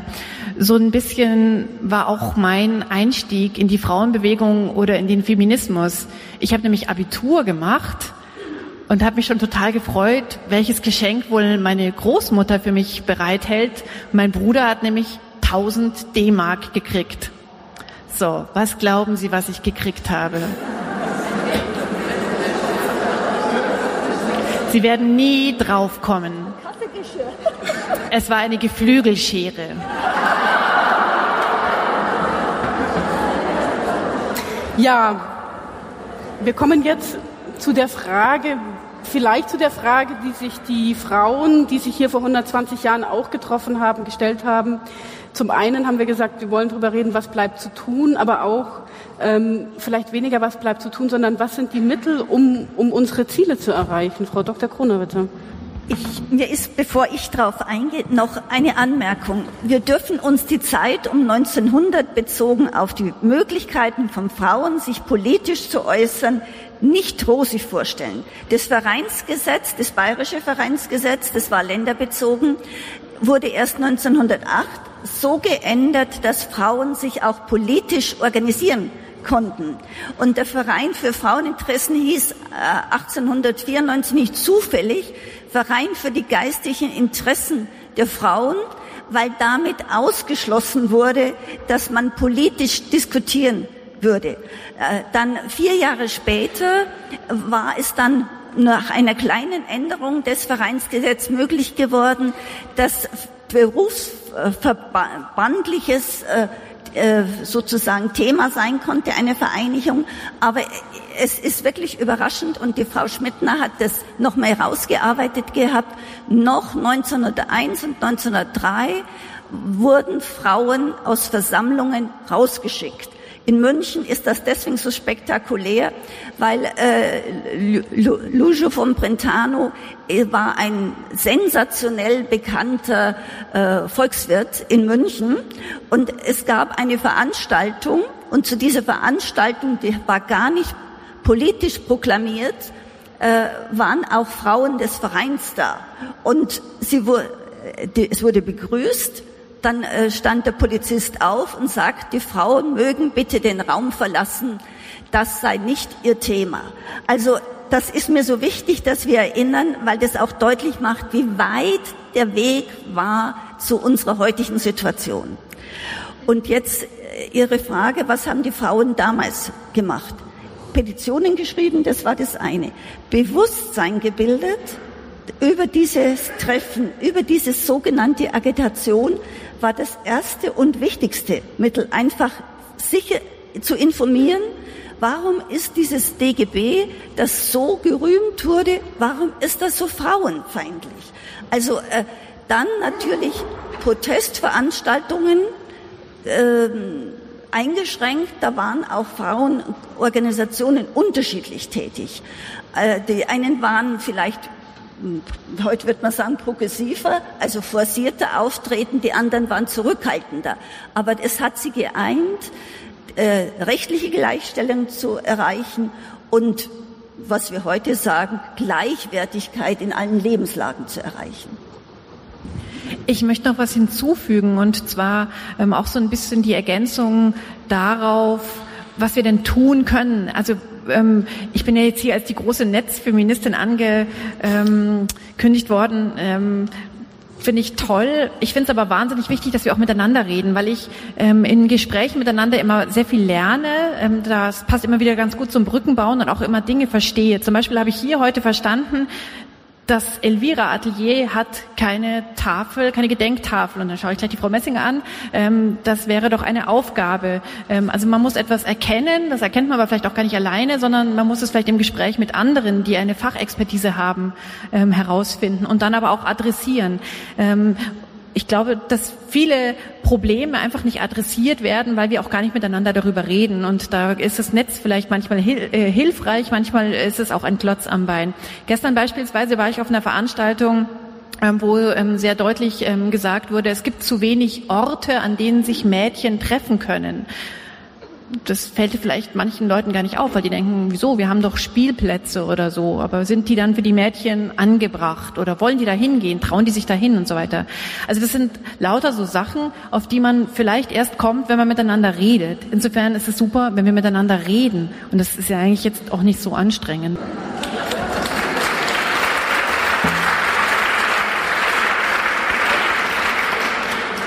Amadou, was sind aus deiner Perspektive die Mittel, mit, der wir, mit denen, die wir brauchen, um weiterzukommen?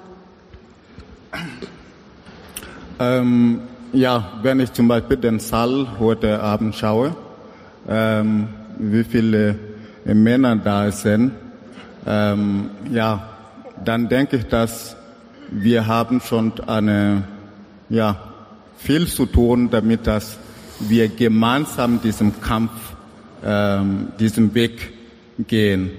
Ähm, es muss ja ähm, viel getan werden, damit dass die Männer wissen, dass äh, dieses Anliegen nicht nur Frauenanliegen ist, sondern es ist eine gesamtgesellschaftliche Aufgabe. Ja.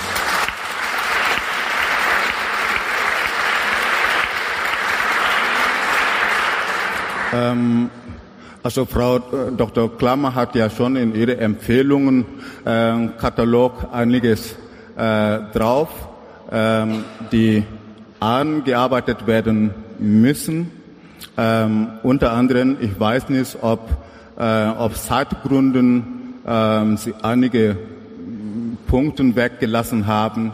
Zum Beispiel, ich finde im Medienbereich ja, ähm, sehr wichtig, wenn also ich sage das, es ist ein wichtiger Punkt für mich, weil ich sitze äh, zum Glück erst seit 2017 im, im Bayerischen Rundfunkrat.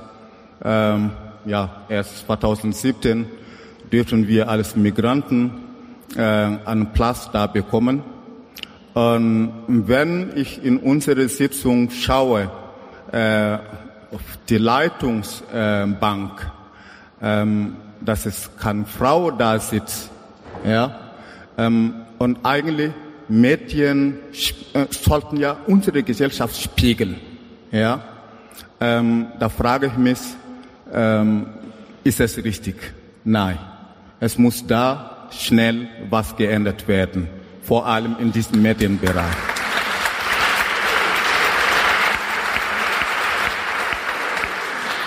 Ähm, genauso ist im Bildung, Bildungsbereich. Ähm, wie viele Stud äh, Studierende, äh, Studentinnen ähm, sitzen an der Uni, äh, wie viele Studenten äh, sitzen an der Uni, aber schauen wir äh, auf die Professorenebene. Ja, wie viele Professorinnen gibt und wie viele Professoren gibt. Also das ist äh, nicht, das entspricht nicht die Realität und da muss was geändert werden. Ja. Also. Die, Liste, ja, die Liste ist lang, aber ja, ich bin nicht alleine. Das ist ja fast eine Vorlage für Frau Professor Klammer, aber Frau Kronawitter, Sie wollten direkt darauf was sagen? Nein, ich glaube, das passt nachher auch noch. Gut. Ja, wir sind 21 Prozent Professorinnen. Ne? Das ist, äh, wenn man denkt, dass Studentinnen jetzt mehr als die Hälfte aller Studierenden ausmachen, dann ist da noch ein äh, gewaltiger Gap. Ja, das geht also wie eine Schere auseinander. Ich habe interessanterweise gerade ein Projekt abgeschlossen zum Gleichstellungswissen und Handeln von Professoren und Professorinnen und da kommen noch eine ganze Menge putziger Gender-Attribute und Stereotypen zum Vorschein. Ähm, kann ich jetzt nicht detailliert darauf eingehen, aber da ist auch wirklich noch viel zu machen. Aber generell würde ich eigentlich gerne das aufgreifen, was Frau Kronawitter auch schon gesagt hat. Wir müssen äh, am Empowerment und auch an äh, Bewusstsein über die Situation einfach auch bei jungen Frauen arbeiten. Ich merke selber zum Beispiel bei Studierenden, die in der Schule eigentlich das Gefühl heute haben, wir können alles machen, wir können alles erreichen im Leben. Äh, die kommen auch so noch an die Uni und die kommen dann und sagen, ja, ihr hattet es vielleicht schwer, aber wir haben das Problem nicht mehr. Und ein paar Jahre später kommen sie dann und sagen, äh, kann ich darüber promovieren, wie das mit der Gleichstellung ist? Dann haben sie plötzlich gemerkt, das ist etwas, was mich auch noch angeht. Und wir müssen zum Beispiel auch sehr viel mehr in der Schule, in, in, in finanzielle Bildung investieren, in überhaupt Lebensführungskompetenzen. Wir müssen, wir haben unser Leben doch selber in der Hand. Wir haben doch die Chancen in einem Land wie Deutschland, das selber zu gestalten. Aber wir müssen uns der späteren Folgen von Lebensentscheidungen auch bewusst sein. Und dazu brauchen wir auch ein gewisses äh, Wissen und daran, äh, Frauen zu stärken, das auch in die Hand zu nehmen, ihr Leben. Männer natürlich auch, ganz klar, aber das ist, glaube ich, eine ganz wichtige Aufgabe in einer Gesellschaft, wo wir alle sehr stark für unser eigenes Leben zuständig sind und uns nicht darauf verlassen können, dass Vater Staat nachher für uns sorgt.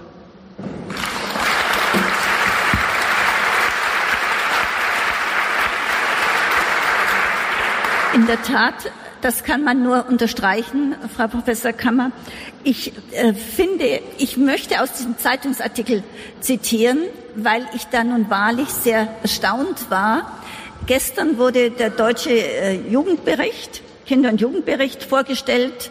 Das ist eine sehr, Sie kennen das, eine sehr gründliche Analyse, was junge Leute zwischen 14 und 18 oder 19 äh, denken und letztlich auch schon ein Ausdruck dafür, wie stellen sie sich ihr späteres Leben vor.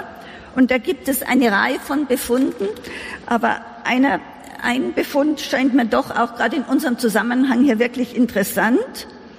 Ähm, äh, die, es wird hier die Frau äh, Familienministerin Giffey zitiert, dass sich junge Menschen bei der Familienplanung auf den Weg einer Traditionalisierung machten. Das heißt, es sei schon bemerkenswert, dass ein großer Teil der jungen Leute das Alleinverdienermodell in seiner Zukunftsplanung sehe. Und das bildet sich dann nochmal ab in Befragungen, also äh, Mann, Frau, wie Sie es dargestellt hatten.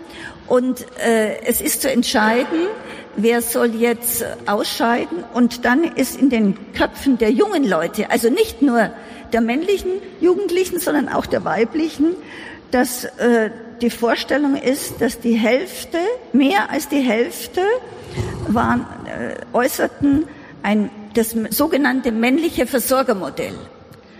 Also äh, mit anderen Worten, äh, das heißt, es geht nicht nur darum, ähm, Gesetze zu ändern, in der Wirtschaft Regelwerke einzuziehen, äh, Beförderungen leichter zu machen, Fortbildungen zu machen, sondern es geht auch darum, dass bei jungen Leuten die Vorstellungen, wie sie später leben werden, leben wollen, äh, wirklich auch äh, ja, geprägt wird und, und sozusagen Weichen gestellt werden, damit sie später sich auch dann einmal durchsetzen wollen.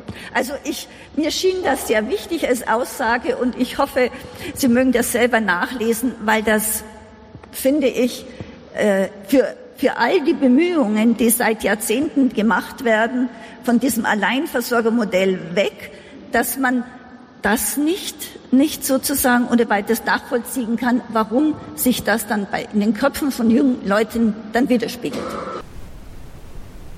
Äh, nur ganz kurz, zwei Sachen geben mir ein bisschen Hoffnung. Das eine sind ältere Manager, die plötzlich merken, dass ihre gut ausgebildeten Töchter an die gläserne Decke stoßen und die zu echten Mitkämpfern für Frauen werden.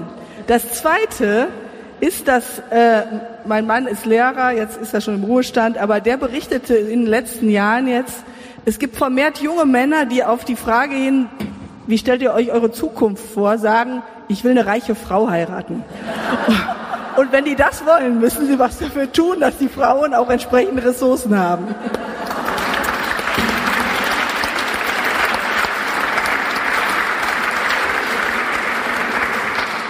Sie ahnen vielleicht, dass wir noch sehr viel hier oben diskutieren könnten, aber ich bin auch die Wächterin der Zeit ein bisschen, zumindest in diesem kleinen Rahmen hier jetzt. Ähm, eine Frage, die mich tatsächlich umtreibt und wo ich vielleicht hoffe, dass wir auch im Anschluss noch Gespräche führen werden und wo Sie vielleicht sich auch mit Personen unterhalten werden, mit denen Sie sich bisher nicht unterhalten haben. Also es ist ein Auftrag, suchen Sie sich Personen, die Sie noch nicht kennen nachher beim Empfang ähm, und tauschen Sie sich aus, ist die Frage, wie wir uns verbünden. Wie verbünden wir uns als Frauenbewegung mit einer rassismuskritischen Bewegung, mit einer Bewegung gegen den Antisemitismus? Wir haben, wir wissen, dass die Rechten darin richtig gut sind. Wir wissen, dass sie Rassismus, Antisemitismus und Antifeminismus massiv verbinden in ihren Argumentationen, in ihren Weltbildern. Wir müssen, wenn wir uns dem entgegenstellen, aus meiner Perspektive uns auch verbünden. Wir müssen diese Kräfte, die wir haben, bündeln und sagen, ähm, wir stellen uns dem entgegen. Es gibt in München ein wunderbares Beispiel dafür, den Münchner Aufbruch. Der Münchner Aufbruch, auch vom Verein für Fraueninteressen mit auf den Weg gebracht, ist ein Bündnis von ganz vielen Münchner Organisationen, die sich ähm, hingestellt haben und gesagt haben, wir lassen uns als Frauenorganisationen, als feministische Organisationen nicht ähm, für Rassismus instrumentalisieren, sondern wir stehen hier ganz klar und demokratisch Seite an Seite mit ähm, denjenigen, die hierher gekommen sind und hierher kommen und hier leben wollen. Das finde ich ganz wunderbar.